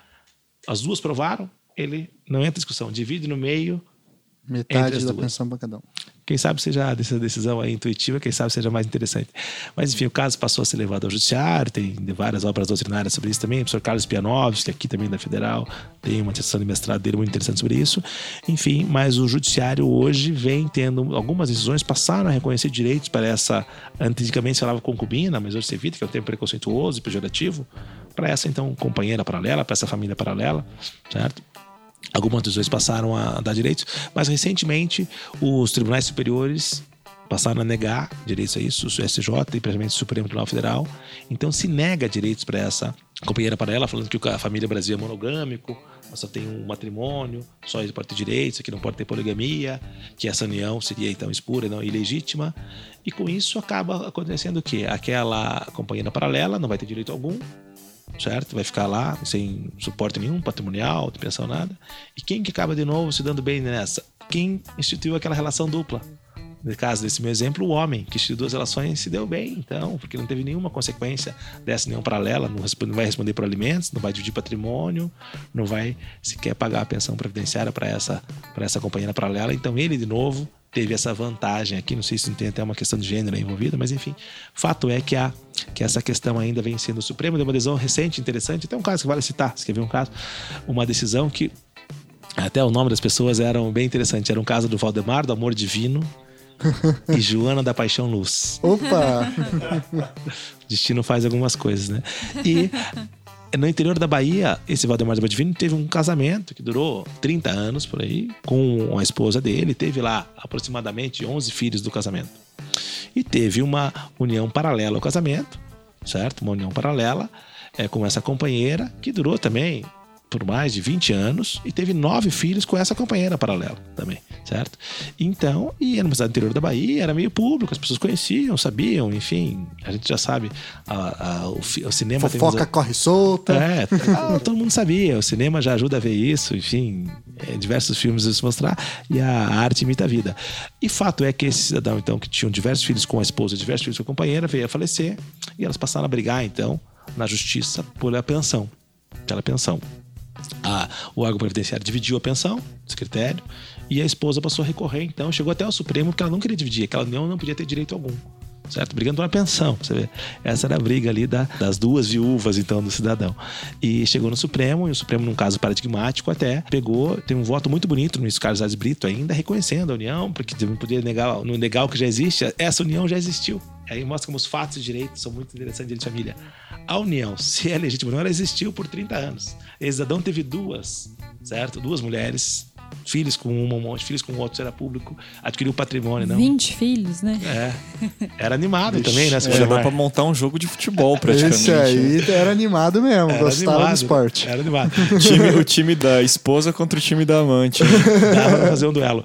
E fato é que daí o direito veio, e apesar do Ares Brito ter feito um voto muito bonito, vale a pena quem quiser pesquisar, foi negado esse direito, e, e como, até o ministro Marcarelli fala, como que vai se dar, tirar direitos da mulher propriamente dita, então aquela outra não seria nem mulher na leitura dele, enfim, e por maioria foi negado o direito previdenciário. Então se reconheceu que o casamento é a única instituição reconhecida na sociedade, que não tem poligamia no Brasil, que não seria. Então, por maioria, então, houve a negação dos direitos dessa união paralela. É uma decisão recente essa? Faz alguns anos já, mas é recente, por últimos anos aqui, e esse é o posicionamento é o... atual. É, é isso que eu queria saber. O posicionamento atual é esse, então, e muitos juízes vêm, vêm, vêm negando, porque o STJ também está negando direitos para essa união paralela, estamos no momento de negação dos direitos, com decisões pontuais, mas os tribunais superiores vêm hoje, salvo exceções, vêm negando esses direitos. E o tema novo, que surge agora, que você citou também, que veio nessa esteira de novidades, porque o direito de família não para, né? as relações familiares não param. Certo? Elas vão andam rápido. É a questão do poliamor, né? da poliafetividade, como eu prefiro falar para ser coerente com o meu tema. Uhum. Dessa, se fala do poliamor e são relações poliafetivas. Até tem uma série bem interessante, não sei se assistiram no, no GNT, Amores Livres Passou há pouco tá tempo rolando, agora. né? Não sei se tá rolando ainda ou acabou é. por tempo. Tem na internet, quem quiser. Amores Livres, eles mostram diversas outras formações familiares plurimas. Uma mulher com dois homens, um homem com duas mulheres, uma mulher com três homens, duas mulheres, dois homens. E eles têm uma relação de conjugalidade afetiva, estável, pública, duradoura. Não é uma baixaria, não é só uma questão sexual, não. Eles vivem daquela forma, eles querem construir uma família daquela forma. E eles têm é, tratativas. Juntam um fundo de garantia para comprar uma casa e assim por diante, como todo mundo, certo? Dividem a parcela do carro, enfim. E hoje eles não estão acolhidos pelo nosso direito. Não há esse acolhimento, então aqui ainda passa a se discutir de maneira incipiente agora as uniões poliafetivas. Ao lado da família paralela seria um outro tema novo que mostra como a realidade tensiona o direito. No nosso direito hoje, essas relações poliativas estão na sombra do direito de família atualmente, certo? Mas será que ficarão para sempre assim? Ou o direito vai também aumentar o foco para iluminar essa realidade que já existe, um número pequeno de casos, quem sabe, mas quem mas sabe existente, né? existem. E, hoje nós negamos direitos para essas famílias, certo? Então tem uma infinidade de situações. O André acho que pode complementar aqui mais, mas nós temos muitas coisas novas surgindo aí que vem desafiando o direito e os juristas. Eu falo hoje a realidade desafia os juristas aí cada vez mais. Nós temos aí que pedalar para construir as respostas que o que o presente vem nos apresentando. Você, André, como juiz de família, o que você viu não está no livro, né? Coisas. é aquela, aquela, aquela ideia de fatos sociais estão sempre lá na frente dos operadores de direito, do próprio direito, enfim. E a gente tem que, que fazer as interpretações necessárias que recepcionem, que, que, que criem soluções funcionais para aquela família, porque não adianta o judiciário, por exemplo, ainda voltando alguns anos atrás, só para dar um exemplo emblemático, quando se discutia culpa, por exemplo, no poder judiciário ainda, em que então, após anos de litígio, de instrução processual, desgaste econômico, desgaste emocional das partes, aí então o juiz na sentença definia quem era o culpado, condenado a prisão Culpado perpétua. pelo fim do relacionamento, né? É. E aí então aquilo ali era é, como se fosse um título para aquele que não foi o culpado, para toda vez que surgisse alguma questão relacionada a filhos, por exemplo, posteriormente, que nada tem a ver com aquela situação anterior, a pessoa se utilizasse daquilo para resolver, não, você resolve pessoa alimentícia comigo por causa da culpa, você resolve convivência comigo, direito de convivência de uma determinada forma mais restrita, Caramba. porque você foi o culpado. É um argumento Esse... muito de carteirada, agora, né? Agora me responda, Tiago, aonde que o judiciário aí então é, se torna útil, funcional para solucionar aquelas questões familiares, ao invés de, de, de trazer solução para a vida das pessoas traz problemas, constrói discórdia, constrói desagregação. Então, não se resolvia o mais importante, que era o núcleo familiar, que ali passava a, a persistir com relação aos filhos, a relação de parentalidade, que a gente chama, que, que se difere da relação de conjugalidade. Rompia essa relação de conjugalidade, mas a relação de parentalidade, que une os pais aos filhos, essa é eterna. Sim. E aí então não se analisava isso, deixava isso de lado e criava-se um grande problema para aquela família. na administração dos conflitos que iriam surgir posteriormente ao término da relação de conjugalidade. Então, não, tem como se pensar em soluções dessa forma. Mas, trazendo exemplos aqui, dois casos emblemáticos, acho que ficam bem claros, que giram em torno sempre da afetividade. Eu acho que é ali que vão surgir as situações limítrofes mesmo, os hard cases nossos giram em torno da, da questão do afeto, né? da afetividade, melhor dizendo. E aí você veja então situações em que a, a paternidade socioafetiva entra em confronto, aí entra em confronto mesmo é, com a paternidade biológica. Então, por exemplo, pense num pai que reconhece um filho, tendo a certeza absoluta que aquele filho é dele, aí então constrói toda uma vida, faz homenagens ao filho, enfim, imagine uma marca no, uma tatuagem. Talvez. Amor exato. eterno no, no, no antebraço, assim. faz gol, E depois de alguns anos, depois de alguns anos, então, 5, 10, 15 anos, imagine, ele descobre que aquele filho não é dele. Numa cirurgia, por exemplo, às vezes, ou até em, em aspectos da fisionomia.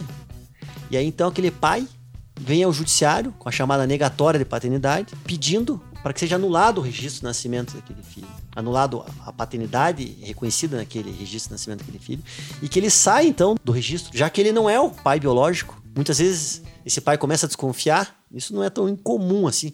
Esse pai começa a desconfiar, então ele vai lá e pega o fio de cabelo do filho e faz o exame de DNA às escondidas, e descobre então e ajuiza a ação. Olha lá, que torta de climão, hein? E aí?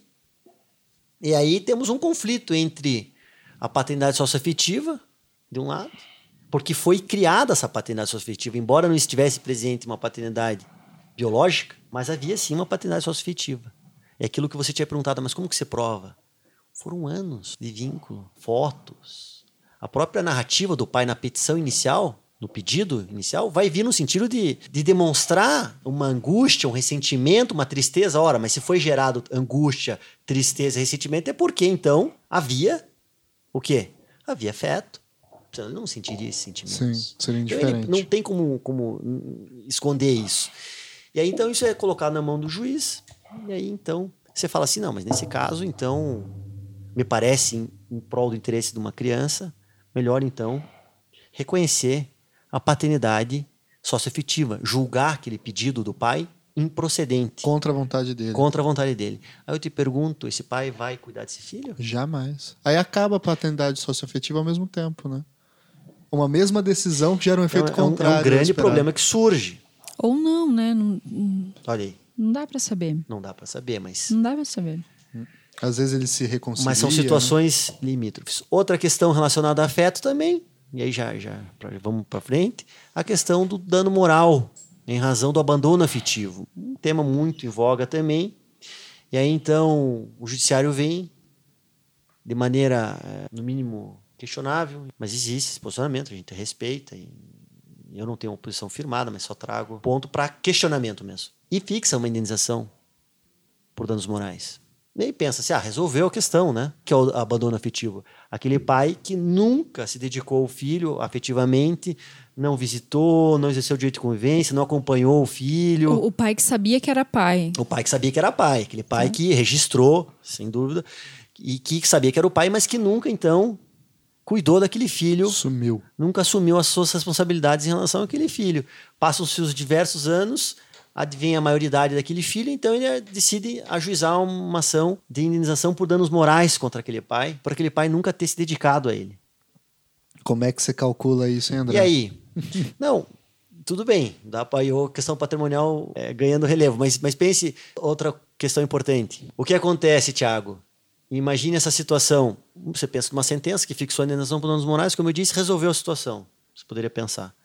Mas imagine um outro caso em que o pai chega numa mesa de mediação, que é a forma como eu entendo como que os conflitos familiares deveriam ser solucionados na sua grande maioria.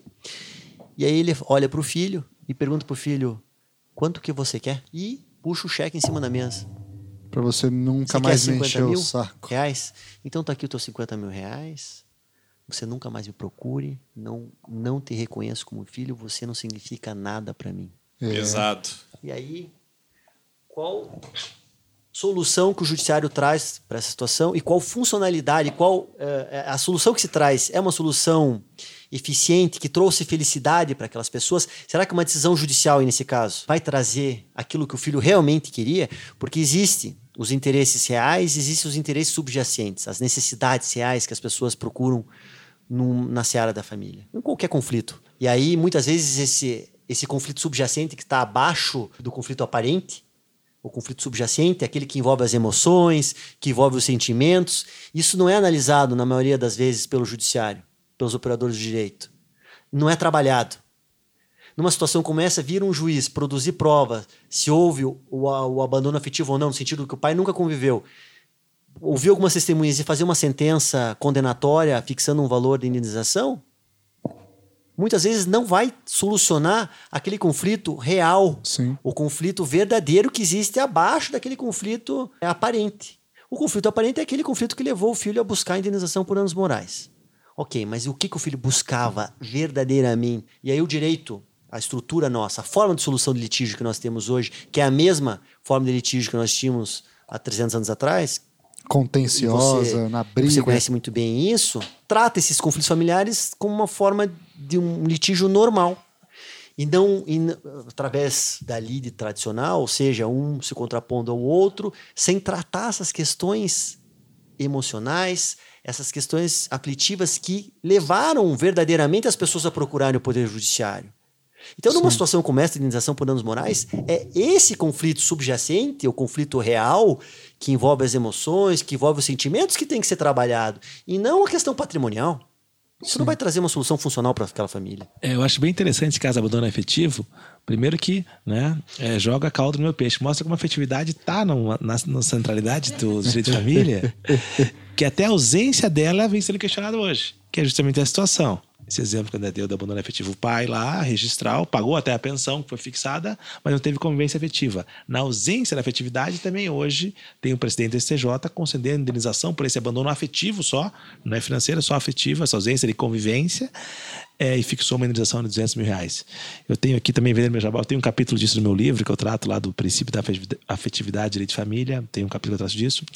Eu concordo totalmente com o André, está perfeita a análise dele. Só penso que no nosso, como eu concordo com alguns pontos que a ministra Nancy Rodrigues sentou no voto, que no nosso direito de família atual, nós temos um feixe de cuidados parentais, certo? Que são um dever, então, para os pais, que não permitem que a sua ausência, você não fez frente a isso, e se gerou dano em alguém, de acordo com a nossa responsabilidade civil atual agora, também está sendo revista, mais para um direito de dano, então não pode ter uma vítima com um dano injusto, dano irreparável.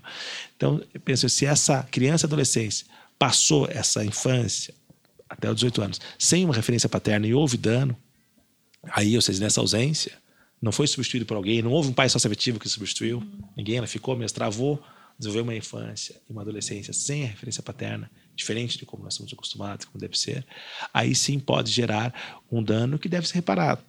Ah, não vai recompor? Não, nós devemos passar a recompor e aqui até a responsabilidade civil tem que passar a ver outras formas de reparação civil. Só a monetária não, não soluciona muitas coisas, jeitos, né? certo? Nós temos que passar a edificar outras formas de reparação.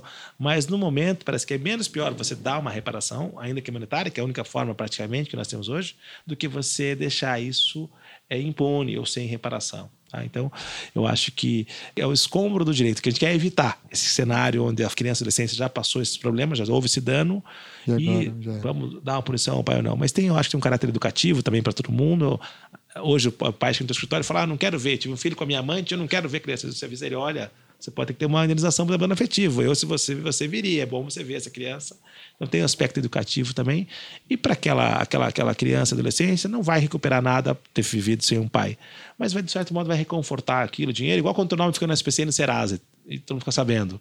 Não vai restaurar nada, vai restaurar aquilo. Mas pelo menos você fala, bom, pelo menos né, a empresa que me colocou lá pagou por aquilo e eu recebi um conforto que o dinheiro fazer alguma coisa de certo modo, também eu penso que nessa, nos limites da nossa responsabilidade civil hoje, seria cabível em alguns casos pontuais, não em todos os casos, porque ninguém quer banalizar isso, ninguém quer trazer Sim. agora as relações familiares serem tuteladas por dinheiro, Sim. monetarizar de novo as relações de afeto.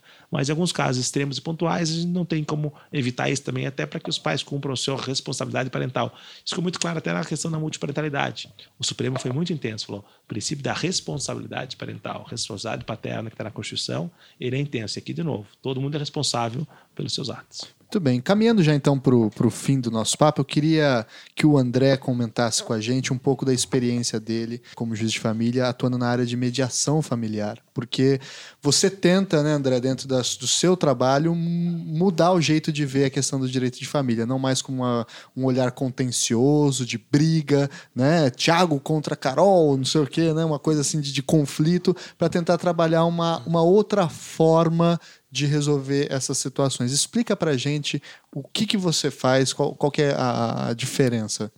Legal. É, o objetivo é esse mesmo que você disse. É, a mediação familiar hoje é uma espécie de mediação que visa tratar os conflitos familiares de acordo com as suas nuances, de acordo com as suas características, de acordo com aquela realidade e trazer uma solução que possa contribuir de alguma forma para aquele núcleo familiar, para aquela família. Então, a mediação familiar busca isso. Restabelecer muitas vezes um diálogo que está é, estremecido dentro daquele núcleo familiar. E aí, então, através desse restabelecimento do diálogo, possibilitar que as partes ali, as pessoas, consigam, né, dali em diante, é, resolver as novas questões que vão surgir para sempre, Tiago. É, é, o que a gente tenta demonstrar lá no, conciliação é que aquela ideia que eu já trouxe anteriormente, a relação de parentalidade é uma coisa e a relação de conjugalidade é outra. O divórcio não é o grande vilão dos problemas familiares, né? Hoje, pega o número dos Estados Unidos, por exemplo, 50% das famílias norte-americanas se divorciam. É? No Brasil esse número é, Nossa, é, é, é quase semelhante. Então, é, o problema não é o divórcio em si, e sim a forma como as pessoas administram aquele divórcio. Esse é o grande problema. E que o direito, muitas vezes, não se preocupa, os operadores de direito, não se preocupam por entenderem que aquilo não pertence ao, ao, ao campo do direito. Mas o que a mediação familiar tenta fazer é demonstrar que direito e psicologia e pedagogia e as outras áreas afetas aos seres humanos, elas se interrelacionam e podem ser utilizadas para solucionar aqueles conflitos familiares de forma conjunta. Existe uma multidisciplinariedade na mediação familiar. Então, psicologia e direito vão andar de mãos juntas. Essa é a ideia. Uh, eu entendo como magistrado, Tiago, que eu, diante do disposto da nossa Constituição da República, por nós sermos uma república, eu sou um servidor público, sou pago pelo cidadão para dar uma solução efetiva para os problemas dele. E não só dar uma resposta para os problemas dele. Eu entendo que o judiciário existe para trazer solução efetiva para o problema das pessoas. E uma solução efetiva numa relação continuada, que envolve afeto, que envolve emoção, que envolve todo um histórico, não pode ser a mesma solução que eu ofereço por um, por um caso de responsabilidade civil por causa de um descumprimento contratual, por causa de, um, de uma indenização. Uma batida de um, carro. Um acidente de trânsito. Não são soluções que podem ser assemelhadas. São soluções na seara de família que devem ser personalizadas. Cada família tem a sua característica. Não existe o que é certo, o que é, o que é errado no ambiente familiar. O que existe são contextos familiares distintos e que o direito tem que se amoldar para arranjar uma solução que atenda aos interesses daquela família específica da melhor forma. E para você fazer isso, você se utiliza da mediação familiar. A mediação familiar vai, vai permitir, dentro daquela ideia que eu falei agora há pouco, que você consiga trabalhar o conflito subjacente ao conflito aparente. Então as pessoas têm interesses, tem, existem as questões, que são as questões patrimoniais, os pedidos, as questões controversas num processo, mas existem os interesses. E o direito não analisa, não analisava até então, esses interesses passava-se ao largo desses interesses. Os interesses reais que levam as pessoas a procurar o judiciário. Existe algo chamado comunicação não violenta, Tiago. Criado por um psiquiatra norte-americano, Rosenberg. O que, que diz a comunicação não violenta? As pessoas têm necessidades humanas universais. Essas necessidades humanas, necessidade de comer, necessidade de dormir, necessidade qualquer necessidade inata ao ser humano. Quando essas necessidades não são atendidas, elas geram sentimentos. Existem dezenas de sentimentos. A gente, quando a gente para para pensar nos sentimentos, a gente consegue numerar 10, 15 sentimentos, não mais que isso. Mas existem muito mais. Sentimentos como felicidade, tristeza, rancor, angústia, etc. Esses sentimentos, então, surgem quando as necessidades não são atingidas, não são atendidas, melhor dizendo. E esses sentimentos, por sua vez, geram reações geram condutas. Nós trabalhamos nos conflitos normais, geralmente nesse nível das condutas. Quando nós entramos em conflito com uma pessoa, nós simplesmente analisamos o que ela está nos fazendo ou falando e contra-argumentamos. Nós não paramos para analisar qual que é a necessidade daquela pessoa não foi atendida, qual o sentimento que decorreu daquela necessidade não atendida e, qual e por que, que aquela reação surgiu. Então, hoje não existe comunicação nos ambientes familiares, em muitos ambientes familiares, e também não existe comunicação na nossa sociedade. Muitas vezes porque as pessoas não analisam em si mesmas quais as necessidades delas que não estão sendo atendidas naquele momento. E, porque, e que a levaram a se comportar de determinada maneira. Uhum. Então, você tá, encontra um amigo teu na rua, dá oi para ele e ele te trata rispidamente. Você fica ofendido com ele e acaba uh, falando alguma coisa grosseira para ele, por exemplo. Você não foi parar para entender o que estava acontecendo por trás disso, qual necessidade, qual sentimento que estava envolvido, enfim. Então, esse Rosmer criou essa, essa teoria, enfim, e que a gente tenta trazer um pouco dessa teoria lá na mediação familiar. A gente tenta fazer, mostrar para as pessoas para elas fazerem uma autorreflexão, tentar entender o porquê que elas estão se comportando de determinada maneira. Por que, uma mãe está se comportando de determinada maneira em relação ao pai? Por que o pai está se contrapondo à mãe? Por que, que uma alienação parental está ocorrendo? Por que, que um, a dificuldade no, direito, no exercício do direito de convivência está ocorrendo?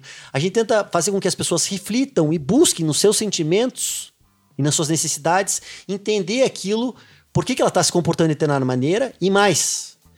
Depois que ela entende por que, que ela está se comportando de determinada maneira, tentar entender o porquê que o outro está, então, é empatia. Por que, que o outro está, está se comportando de determinada maneira. Mas nós não fazemos nem isso com relação a nós mesmos. Sim. Imagine se colocar no lugar do outro e tentar entender por que, que o outro está tentando conviver mais com o filho. Por que, que o outro está tentando ter é, mais espaço naquela relação familiar.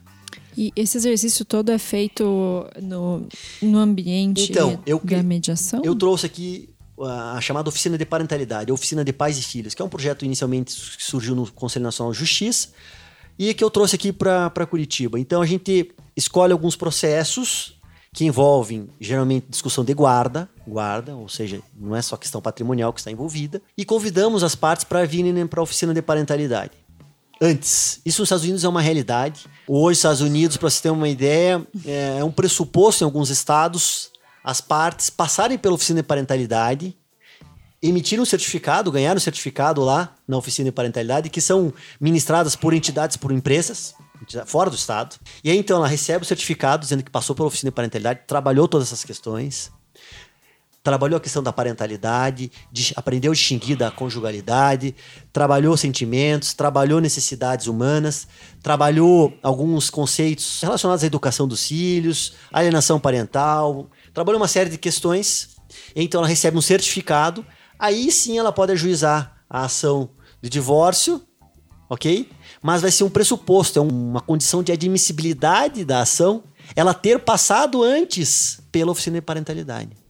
Olha Aqui no Brasil não é assim. Nós não temos obrigatoriedade. Eu convido as pessoas, faço isso eu voluntariamente. E normalmente é aceito ou tem resistência? Em boa parte é aceita. Se não é aceita pelas duas partes, por pai e mãe, pelo menos pela mãe ou pelo pai geralmente é, cerca de 80, 70 a 80% das pessoas convidadas comparecem na oficina de parentalidade. Então, antes da audiência, da sessão de mediação, elas passam pela oficina. Finalizada a oficina, então, elas vão para a sessão de mediação. E aí chegam na sessão de mediação com outra visão. Olha só. Com outra visão. E aí, obviamente que o acordo não é o fim, não é o objetivo, ele é apenas uma consequência. A mediação não tem essa, essa finalidade, as pessoas confundem. Conciliação e mediação são coisas distintas.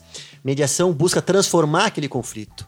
Transformar no sentido de mostrar, dar instrumentos para as pessoas poderem evoluir na situação delas e fazer com que, inclusive nos conflitos familiares futuros, elas consigam tem um efeito pedagógico. Elas consigam, então, resolver os conflitos sobre uma nova perspectiva. Essa é a mediação.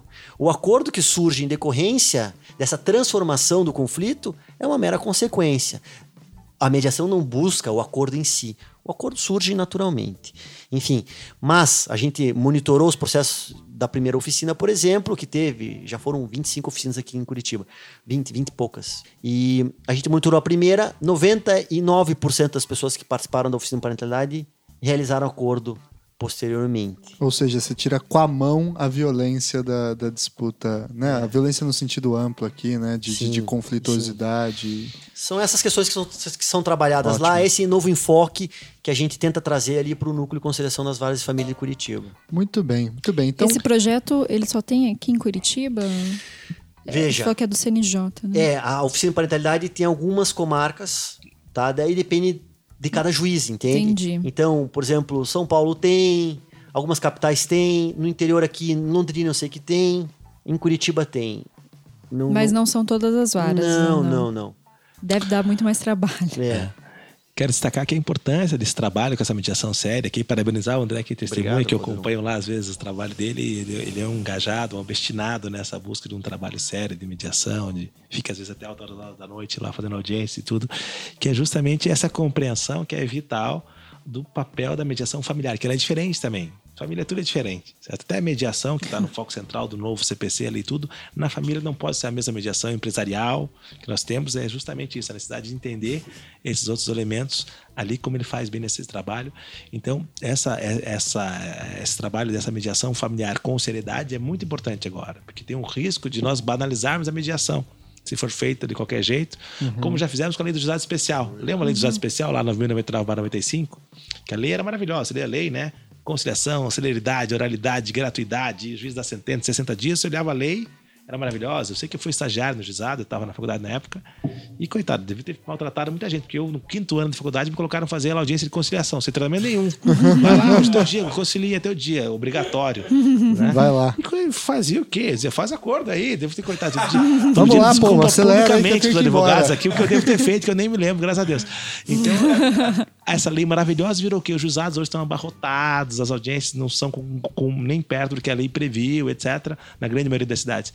E aqui esse é o risco que nós temos de novo agora. A mediação familiar tem que ser esse trabalho sério, como o André está falando, com oficinas, com tempo, com especialistas de outras áreas e tudo, para não balançarmos de novo, para não deixarmos ali com que vire é, uma, uma coerciliação, igual eu falo muitas vezes, que é feita em muitos lugares. Isso não pode vir a acontecer na família, senão não vai ressignificar o conflito, como o André falou, que justamente é isso. Então, nós temos que ter essa seriedade no trabalho da mediação familiar. É muito importante esse perfil adequado aí na mediação, como nós estamos aqui edificando aqui. Está todo mundo começando, então nós vamos começar certo, né? Como você está fazendo aqui, treinando os funcionários, capacitando todo mundo para que a gente tenha um perfil de mediação adequado ao nosso sistema civil constitucional. Muito bem, então eu queria já de pronto agradecer imensamente o André e o Ricardo pela aula gigantesca que vocês deram para a gente de direito de família e vamos para parte final do nosso programa, que é indicações, sugestões para os nossos ouvintes aí, para quem quiser se aprofundar nesse tema. Ricardo, por favor, eu sei que você tem livros publicados, você trabalha muito com isso, o André também, fiquem à vontade aí, o tempo é de vocês. Então, muito obrigado, eu agradeço aqui, Tiago, convite. Foi um prazer estar aqui conversando, aprendendo com todos vocês também. André, é um prazer sempre estar aqui te ouvindo, certo? A Carol também, Gustavo aí, as contribuições sempre pertinentes, certo? Espero aí sucesso no programa de vocês que já já é um sucesso. Então, é, basicamente, eu vou fazer o meu jabá aqui também, que é permitido. Opa, te mando o boleto depois. A hora do jabá. fazer o jabá do meu livro, o princípio da afetividade no direito de família. Leitura Renovar, até agora estou pensando numa nova edição, porque as coisas estão mudando tanto, certo? Então, como dizem por aí, a mudança não para de mudar, né? Então, estou é, já pensando numa segunda edição, mas também publiquei um artigo recente num trabalho que já está, uma obra coletiva, da professora Tânia da Silva Pereira, sobre cuidado e afetividade. Uma coletânea sobre o sistema do cuidado, que estão se perfilando ao lado da afetividade também. É, seria essa minha última obra que eu indicaria aí, certo? E em séries e filmes, indico o pessoal ver essa, essa série Amores Livres, então, que é bem interessante, uhum, certo? Aí. Tem também aquele seriado do Fantástico fantástico da doutora Andréa Pachada, juíza também, colega da André ali também, que está sendo bem comentado agora, Segredo da Justiça, também é um seriado bem recente. Para quem gosta de Netflix, tem a série Modern Family também, que mostra hum. muito dessas... Como co... tem coisas sobre esse assunto. É, né? a Modern Family mostra muito como são as, as questões aí, já na realidade americana, mas como tem N situações, uma afetiva, poliafetiva, família simultânea, família recomposta, enfim. São questões interessantes aí que eu, eu recomendaria isso para o pessoal, para quem tiver interesse, então, se atualizar. Tá? Joia. Obrigado, Ricardo. Obrigadão. Nada. Diga. Não, só para encerrar, eu quero ler aqui um poema do Barry Benedetti, já uma dica que eu vou dar aqui. Leio, né? O Benedetti, ele tem um poema que fala muito, que para mim tem a ver, que se chama Desde os Afectos. É um poema longo, vou ler só um trecho curto que mostra muito bem como, às vezes, os poetas traduzem muito melhor que os juristas esses, essas questões da vida. Desde os Afectos. Como hacerte saber que sempre há tempo, que uno solo tiene que buscarlo y dárselo, que nadie estabelece normas salvo la vida, que la vida sin ciertas normas perde forma que a forma não se perde com abrir-nos, que abrir-nos não é amar indiscriminadamente, que não está proibido amar, que também se pode odiar. Como hacerte saber que nada estabelece normas salvo a vida? Olha muito aí. bonito. Muito legal. Obrigado, Ricardo. Muito obrigado. André, por favor. Tiago, quero agradecer também aí o convite, parabenizar por esse teu trabalho. Ícones aí tem, tem vindo aqui, eu já acompanhei. Tenho escutado os outros programas. Sabe que isso me dá um gelo na barriga quando eu penso que tem juiz me escutando, tem duas besteiras que eu falo. Não, muito legal, muito bacana. E te parabenizo, Gustavo e também Carol. Parabéns pelo trabalho que vocês vêm desempenhando aí. Agradeço o Calderon, sempre uma aula participar de debate com ele, enfim. Você contribui muito aí, a gente tem acompanhado. Obrigado. Nessa questão da afetividade e ajuda muito a tentar trazer uma solução para essas questões novas que vêm surgindo. Parabéns pelo teu trabalho. Fica aqui a dica, nada muito doutrinário. Eu falei da questão da comunicação não violenta. No, no YouTube tem alguns vídeos do Rosenberg resumindo a comunicação não violenta. Eu acho que é um tema que, que me realmente que me, que me fascina. Essa relação de como os seres humanos podem ser mais respeitosos e felizes dentro dos seus relacionamentos. Então, a comunicação não violenta pode contribuir muito para isso. Tem lá no YouTube as aulas dele, bem resumido, vale a pena. E também a oficina de parentalidade que eu falei, existe a oficina de parentalidade online. Olha no, aí. no próprio site do Conselho Nacional de Justiça. Então, naquelas comarcas em que não existe a oficina, o juiz pode, é, se ele quiser, hum, durante o curso do processo, recomendar que as partes assistam à oficina de parentalidade online na, no site do Conselho Nacional de Justiça www.cnj.jus.br tem lá a oficina online. Legal. Oficina de parentalidade online. Te deixa no link. Muito bacana. Muito bem. É isso, agradeço aí, desejo todo o sucesso do mundo para você, Tiago. Parabéns pelo teu trabalho. Muito obrigado, André. Muito obrigado. Uhum. É nosso trabalho aqui. Carol, por favor. De dica, é, eu vou recomendar para os nossos ouvintes é, um livro que se chama Intermitências da Vida. Tem um subtítulo, mas eu não me recordo. É um livro do professor Faquin que é bastante interessante, ele é muito poético, ele é. Na verdade, é, é, é, a história do não filho, né? Então ele, ele conta. Eu não vou, não vou dar spoiler, porque. É um livro bem curtinho. é um né? livro super curtinho que você lê numa sentada bem, bem num tapa. E é excelente, é muito bonito, inclusive. Gusta, manda brasa. Eu já queria agradecer o programa que foi realmente excelente, acho que foi um dos melhores, na minha opinião, aqui que a gente gravou. E esse tema me toca de uma maneira muito pessoal, porque eu vivo essa situação, né? Eu tenho um pai biológico e eu tenho um pai socioafetivo. Ah, é? Agora que você conta? É, pois é. A gente podia usar ele de exemplo no programa inteiro, a gente ficou caçando o caso. imaginando o caso concreto Pois aqui. é. E... É, você não manda em mim, você meu pai. Foi um argumento relativamente usado na minha infância. Nesse período de desenvolvimento, sempre me surgiu essa lacuna de saber quem era meu pai biológico para além de um nome num documento. E eu carreguei essa questão, essa dúvida até o fim da minha adolescência ali, até os 17 anos, quando eu de fato conheci meu pai biológico. Então, a, a indicação que eu vou dar são dois curtas-metragens. O primeiro deles chama Canoa Quebrada, que é uma história muito parecida com a minha, que é a história de um filho que é, procura conhecer o pai biológico, só que ele já tem 24, 25 anos, e aí encontra esse pai biológico. Mas e aí? O que, que ele representa? Essa pessoa que você nunca viu, ele é seu pai, mas falta o vínculo, Nossa, sabe? Deve ser uma situação. É um, um curta-metragem tem 10 minutos, interessante. E o outro curta-metragem que eu indico chama Origens, que é um ponto de vista de uma mulher que ela foi adotada e ela conta basicamente a trajetória de vida dela. É um ponto de vista, eu acho que até um pouco amargo, mas é interessante a gente ver para ampliar nossos conceitos sobre essas questões, né? São essas. Muito bem, achei que alguém ia indicar do, é, Dona Flor e seus dois maridos aqui, mas vai passar em branco dessa vez. Dois maridos é pouco já pra gente família hoje. Tem que ser um filme mais atual já. Tem que ser o Mr. Catra, que tem vários. Aí, ó. 17. Eu vou deixar uma. Fala, fala, André. Desculpa, desculpa, Diego, mas só, já que é, o objetivo era, era contribuir com, com boas dicas aqui, só tá passando agora no cinema o filme indicado ao Oscar brasileiro, uh, que conta a história da família Schumann. Schumann, né? E a, a filha de afeto que eles criaram ali. Como veio isso na cabeça, eu só queria mencionar isso. Eu li o livro fabuloso, uma das histórias mais lindas que eu já vi na minha vida, uma completa demonstração de que o que constrói as famílias é o amor, é o afeto. Não existe outra coisa que possa uh, trazer benefício para uma família, a não ser isso. E ali então fica muito bem demonstrado como que as famílias são construídas através da afetividade. Ela construiu aquilo de maneira exemplar, a, a mãe, com, no caso com a, com a filha ali afetiva, uhum. e, e, produziu efeitos na, na criança fabulosos. Na minha concepção, é o que estendeu a vida dela. É, por muito tempo, enfim, não vou contar o filme, mas uh, o amor trouxe muitos benefícios e fica evidente ali uh, os benefícios que o amor pode trazer para uma, uma família. Você lembra qual é o nome mesmo, André? Pequeno Segredo é o, é o filme da, da família. Filme que está em cartaz aí, enfim, que vai ser o indicado. Joia. Esse exemplo do Gustavo aqui contando um caso é, pessoal dele mostra muito que sempre acontece em nossas falas de direito de família por aí. E fica aqui a dica para os ouvintes. Ah, muita gente fala: ah, por que, que eu vou ouvir direito de família se eu não trabalho com direito de família? Essa, essa área é chata, eu não quero me envolver com isso e tudo. É, vale a pena você envolver e ter conhecimento de direito de família, se não para atuação profissional ou acadêmica, pelo menos para consumo próprio. É o caso aqui, é, Gustavo. Todo mundo merece ter alguma noção, uma ferramenta de direito de família Com que um certeza. dia você pode precisar.